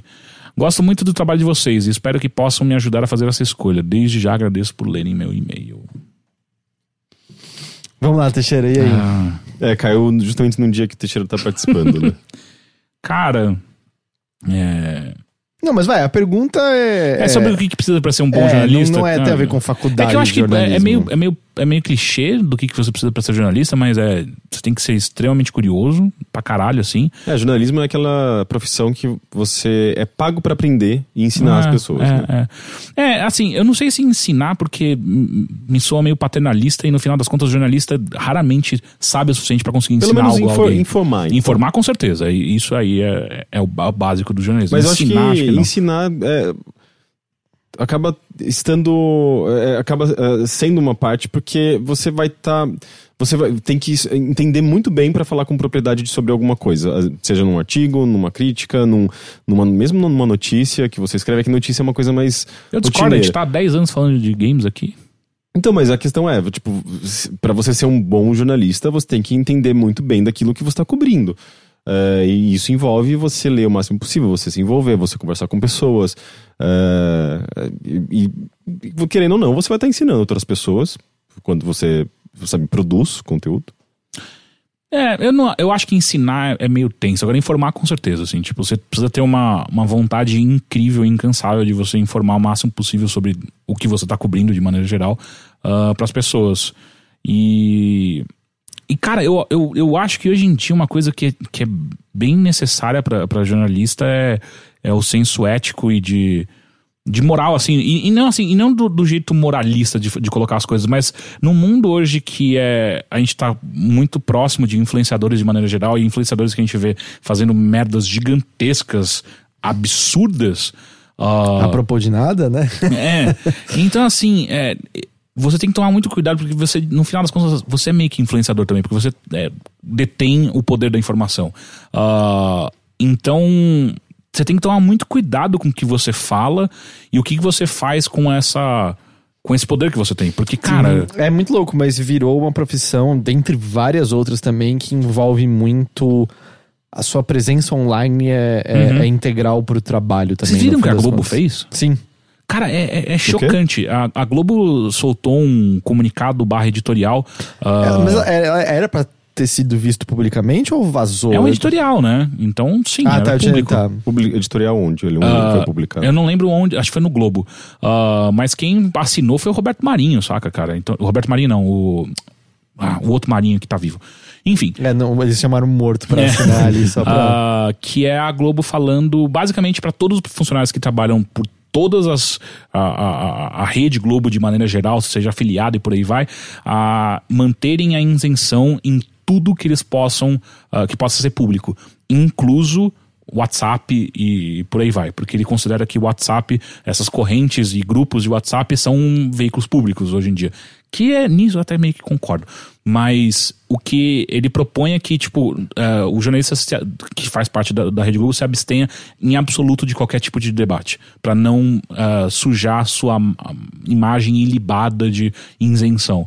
E o que, que isso faz na prática é tipo, mano, se você é jornalista da Globo, você não pode mais dar sua opinião sobre absolutamente nada. E porque foi, foi recentemente, foi a. Mônica Valdi Vogel, hum. que teve uma mini polêmica Sim, no Twitter. Ela, é, ela, tava... ela, ela basicamente respondeu uma garota escrota. É, é que ela respondeu de maneira muito estúpida também, mas é porque é, ela concordou com uma outra jornalista da Globo. Eu não tô nem conseguindo lembrar o que, que a jornalista da Globo tava falando exatamente. Eu não lembro, mas assim, foi uma garota mas, que é... apontou uh, de uma maneira muito agressiva e mal educada um. Uh, uh, eu acho que uma coisa que ela tinha deixado de falar ou comentado errado. É, é, ah, não, eu não sei. O que eu tô vendo é que ela tinha concordado com a jornalista, não consigo lembrar qual era o tema, e uma garota respondeu. E ela foi e lá e deu uma patada. Ela, é, só que a patada dela foi bem idiota. Foi a, a quem sabe faz, quem não sabe ensina. Uhum. Que é do tipo, é uma das coisas mais ignorantes que uma pessoa é, pode dizer. Nossa, mas que... é. Ah. Sim, mas é do tipo, isso envolveu. E tem alguns outros jornalistas, tem um do G1, do, do, G1 não, do Global News, como é o nome? É um cara que apoia a ditadura, que não acredita em crescimento global, é um, é um boçal absurdo tá sempre falando bosta no, no, no Twitter e no tal. Globo News não sou necessariamente. É, é um cara velho já, de barba branca, cabelo branco. Tem muitos. É, enfim. É, é um completo idiota. E. Ele tá sempre se envolvendo com brigas em Twitter e tal, mas esse comunicado veio muito pouco tempo depois desse da Mônica Valdivogo, que não foi grande, então não sei se foi uma resposta exata a isso, mas acho que foi para evitar esse tipo de coisa, porque hum. eu sinto que durante muito tempo, pré-redes sociais e tal, o Globo sempre se orgulhou muito de ser meio meio neutra. É, fingindo ser neutra, óbvio, nunca foi neutra, mas é. ainda assim. Mas é bizarro, né? Porque uh, ela tá tentando estender pra vida da, pública e, e, consequentemente, vida online da, dos seus profissionais essa, é, Não, essa, e, essa, neutralidade, e alcança, suposta neutralidade. É, e, e né? essas regras alcançam a vida privada, porque, tipo, se você não pode falar isso nem num grupo de amigos, porque a, a Globo considera que isso é um público, logo se você tá falando ali, isso pode vazar e isso vai afetar diretamente a, a sua imagem da Globo. Enfim. Nossa, que sendo, sendo, que a coisa mais doida que. A mais não, né? Mas uma das coisas doidas também é que eles, eles são signatários de um acordo. Não é um acordo, mas é de uma, é, de uma tentativa, não lembro qual é o nome do grupo agora, de um grupo que tenta deixar o jornalismo mais humano e, mais, e, e propor o debate de ideias livres, uh, públicas. E ela, ela é signatária desse negócio que sim, que jornalistas deveriam, ao invés de esconder as suas opiniões, colocá-las a, a, público para eles o... deixarem claro pro público quem eles são. Vitor Bustamante tava falando que teve um. Ele não tá tendo certeza, mas teve um leak de um cara que tinha mandado no WhatsApp uma mensagem de apoio ao Lula que vazou. Hum. E o cara era da Globo, no caso, e aí deu merda. Pode é, e assim, tipo, aparece de, de várias maneiras, de várias, várias, Mas é louco, é, porque, tipo, é mais ou menos dizendo não tenha mais presença é, online. É, é meio isso, assim. Mas o, o, o meu ponto da, da minha argumentação toda era, tipo, você será. Se você se tornar um jornalista e de sei lá, moderado sucesso, você será, você será aproxima, terá aproxima, sofrerá aproximação de marcas, por exemplo. Que é uma coisa que a gente vê muito na, na área de games. Então, tipo, qualquer merdinha vai te oferecer uma camiseta, vai te oferecer um jogo, desde que você fale bem. É muito aí, tipo, sedutor, tipo, né? É, e as pessoas caem nessa merda que eu acho absurdo, sabe? Ah, é, porque é, inicialmente sabe. rola um deslumbre, né? Tipo, é, nossa, estão me procurando, vira, eu tô ganhando dinheiro para emitir minha opinião. É. Mas a, a, gente chegou até a falar no, no, episódio que o Borbs gravou com a gente, mas assim, na, em termos de outros veículos de games, eu tenho, tenho, tem sites que eu tenho, pelo, pelo que eu entendo, com certeza, que é parte da linha editorial deles falar para os repórteres agradeçam essas marcas. Uhum. Porque eu sigo pessoas da, da indústria que todos os dias estão agradecendo alguma marca no Instagram ah, Stories. Ah, e aqui no Brasil, Aqui né? no Brasil. Não, Especificamente, eu só conheço no Brasil. Eu não conheço. Eu sigo vários jornalistas é, lá fora. Eu não conheço nenhum que faz isso. Falta uma regulamentação. É, tipo, não, é, falta Curso não é, de ética. na cara. Não, falta não, curso, é, de ética. Curso não, de não ética. é nem curso de ética. Tipo, você precisa de um editor que fala assim, ô, oh, para de fazer essa merda. É, porque é do tipo... Porque isso é bom senso, não é, não é, não é, não é, não é algo complexo Sim. de você entender. É, é você tá tipo, passando por cima da integridade jornalística, é, da eu ética. não conheço nenhum... Assim, eu, eu, já ouço de longa data que na Europa, normalmente era um lance que o jornalismo de games era, era basicamente pago a opinião. Mas assim, eu não conheço nenhum outro lugar do mundo que, tipo, os, os indivíduos jornalistas estão agradecendo todos os dias as marcas que eles cobrem, sabe? E eu vejo isso, E é tipo, muito doido. em vai, não consigo nem apontar dedos, porque, tipo, eu teria que apontar 20 é, dedos, é, sabe? É porque é, é a norma, né? É. Não é exceção. E Só é que muito não é que eu- exposto, então tá aí pro público julgar por Hum. conta própria. E eu, e, e eu comecei no jornalismo trabalhando no Estadão, e lá no, no manual de redação do Estadão e da Folha também tem. ah, aliás, as grandes redações do, do Brasil, e aí você pode questionar até qual é a qualidade delas, mas enfim, as grandes redações do Brasil, todos têm um manual de redação e nele sempre está muito especificado o que, que um jornalista pode receber ah, ah, de mimos, que seja, e é, quase que por, por todas essas redações não pode, você não pode receber nada desse tipo. É, tem lá coisas tipo, ah, você pode, que é o famoso jabá, você pode receber no jabá no máximo de mil reais. E olhe lá, tipo, é muito alto. E uma viagem também não pode ser paga pelo, pe- pela empresa, tem que ser paga pelo, pelo veículo, então você não pode receber. Enfim. Tem uma infinitude de coisas que aparentemente os jornalistas de games, e é o único que eu conheço mais a fundo, ignora. Completamente ignora. Mas é cultura Brasil. pop como um todo. né? É, é, é completamente ignorado, sabe? Tipo, foda-se, a gente não liga pra isso. Enfim, isso pra mim é uma coisa extremamente importante no jornalismo, qualquer jornalista que se formar daqui pra frente, sabe? Tipo, que você tenha isso muito no, no cerne do- da- da- sua profissão, sabe? Do seu coração mesmo. Tipo, você não se deixar levar por esse tipo de coisa, porque é fácil, é muito fácil se deixar levar. Enfim, próximo e-mail, esse é de Anônimo, de 26 anos, de São Paulo. Sou um ouvinte antigo de vocês, dos tempos de Games on the Rocks, e vivi esquecendo de fazer minha parte no Apoia-se. Mas finalmente lembrei e tô mantendo uma forcinha deste, eh, desde este mês. Continue o ótimo trabalho. Muito obrigado. Now for the real thing. Vamos a mais um E o e-mail. Dogão? Vamos a mais um e-mail de dilemas sentimentais para os três gurus overlords. Não peço nenhum conselho, apenas quero contar meu caso de como tem sido fazer meu caminho das pedras. Faz um tempinho que eu me descobri com um acentuado transtorno de depressão, que culminou em uma tentativa fra- fracassada de suicídio. Isso graças ao agente emético oculto na bula de alguns medicamentos. Emético? O que é emético, Heitor? Hã? Isso graças ao agente emético Ah, oculto. não tenho ideia. Enfim. Depois de muita terapia, uma bronca dos amigos e muito carinho de pessoas próximas, me recuperei. Ou ao menos ando me recuperando. Após longas sessões de terapia, em que meu terapeuta especialista em teoria cognitiva compo- comportamental tentava me convencer que tudo era menos complicado do que eu estava tornando. Descobrimos que eu reprimia sentimentos há muito tempo e que isto era um risco longo, é, um risco a longo e médio prazo, por me impedir de ter uma relação real com a vida. Então, em uma posição franca que assumi comigo mesmo, entendi que já era hora de amadu- amadurecer sentimentalmente e me preparar para lidar com coisas como a rejeição e a autocompaixão. Munido destas novas bases do meu autoconhecimento, passei a aceitar os sentimentos que poderiam fluir. Aqui eu aprendi que ter sentimentos é como manter um jardim. Se você não cuidar, não nutrir e não amar este jardim, vai ser bem difícil que ele floresça com sentimentos mais diversos do que os mesmos monótonos de sempre. Muito tempo depois, mantendo exercícios de consciência plena, ou mindfulness, para quem conhece assim, comecei a voltar a ter um pouco do prazer de viver. Agora eu estava pronto, pronto para sair correndo por bo- bosques ver- verdejantes de primaveras. E como é bom correr sentindo um vento novo que na verdade sempre esteve ali. Como é bom finalmente ler poesias com os óculos certos. E finalmente como é bom se apaixonar perdidamente reconhecendo que pode não dar certo. Me apaixonei por, um, por uma colega de trabalho e parecia estar sendo algo recíproco. Só parecia. Ela só era realmente muito legal com todo mundo. Era uma paixão platônica que ameaçava se esconder dentro de mim como todas as outras. Mas finalmente resolvi que não iria regressar na minha caminhada com os sentimentos e que ela merecia pelo menos saber a razão de eu ter parado com certas brincadeiras. Enviei a seguinte missiva para ela. Disclaimer. Essa é a parte ah, Almeida Garrett da história. Não, não, acho que ele é Gar Garrett.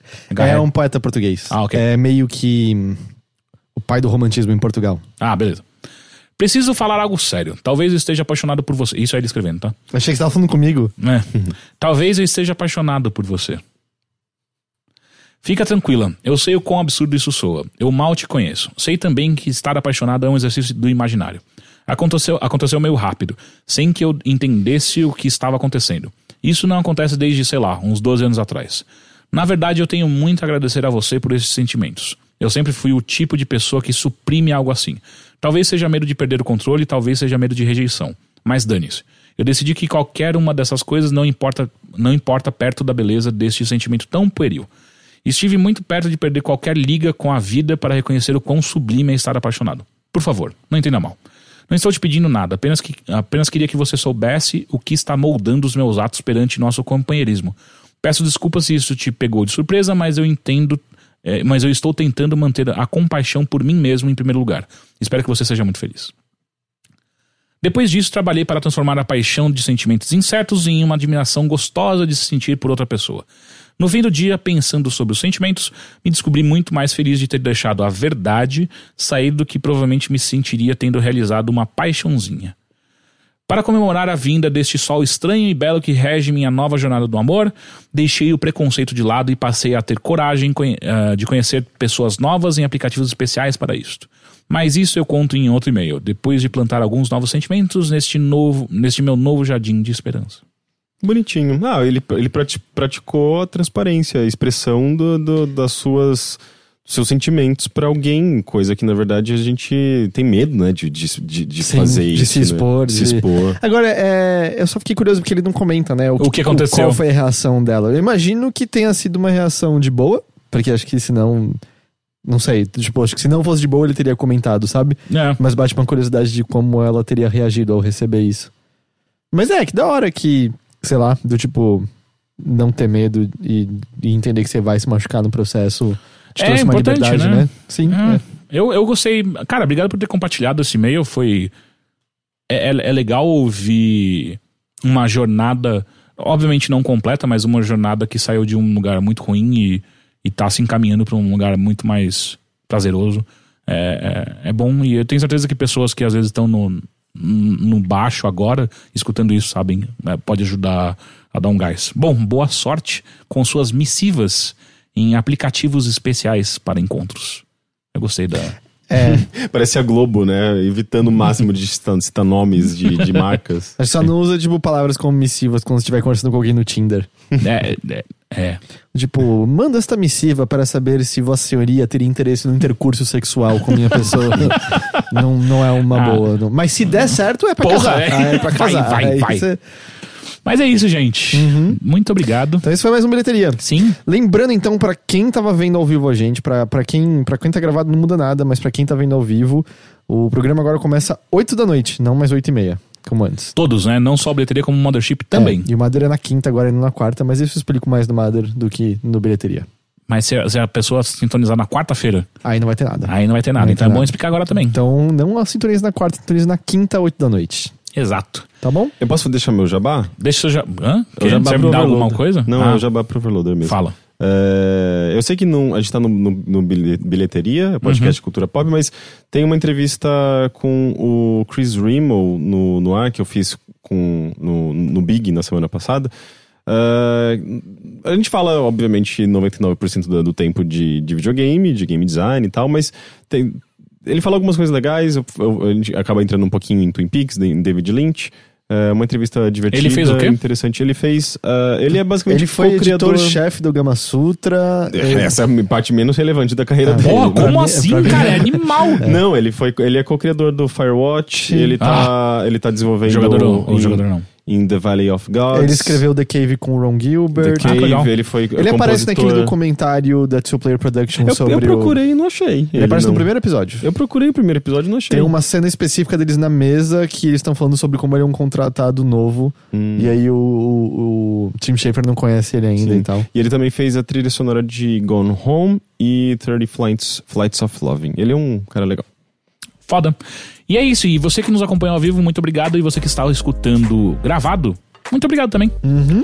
E entre no apoia.se barra overloader. E se você não nos apoia ainda, cara, um café por mês já é um negócio do caralho pra gente. Sim, com certeza. E eu não vou lembrar agora quem tinha lembrado no chat, mas da última vez que estávamos todos juntos pra bilheteria, não vou dizer citar nomes, mas alguém disse que se passasse era de 50 likes ia trazer bolo pra próxima gravação. Caralho, Rick, E- sério? Não, não foi o Rick, foi o Dan. Ah, foi o Dan! E ó, não tem bolo aqui na mesa, só dizendo, não vejo nenhum bolo aqui na mesa. 50 likes o quê? No, no vídeo do, do YouTube. Ah! É. Então, assim. Mas tem um baldinho novo neon transparente. Não, esse baldinho já, já existia. Não sei, só não tô querendo jogar, tipo. O balde é o bolo, é comestível. É, eu só tô dizendo, não tem bolo nenhum nessa mesa aqui. Obrigado, obrigado por lembrar. Será obrigado cobrado pela- o resto da obrigado sua por vida. quem, quem no chat lembrou, então. tá bom? Tá bom, gente. Então até semana que vem. Tchau, tchau. Tchau.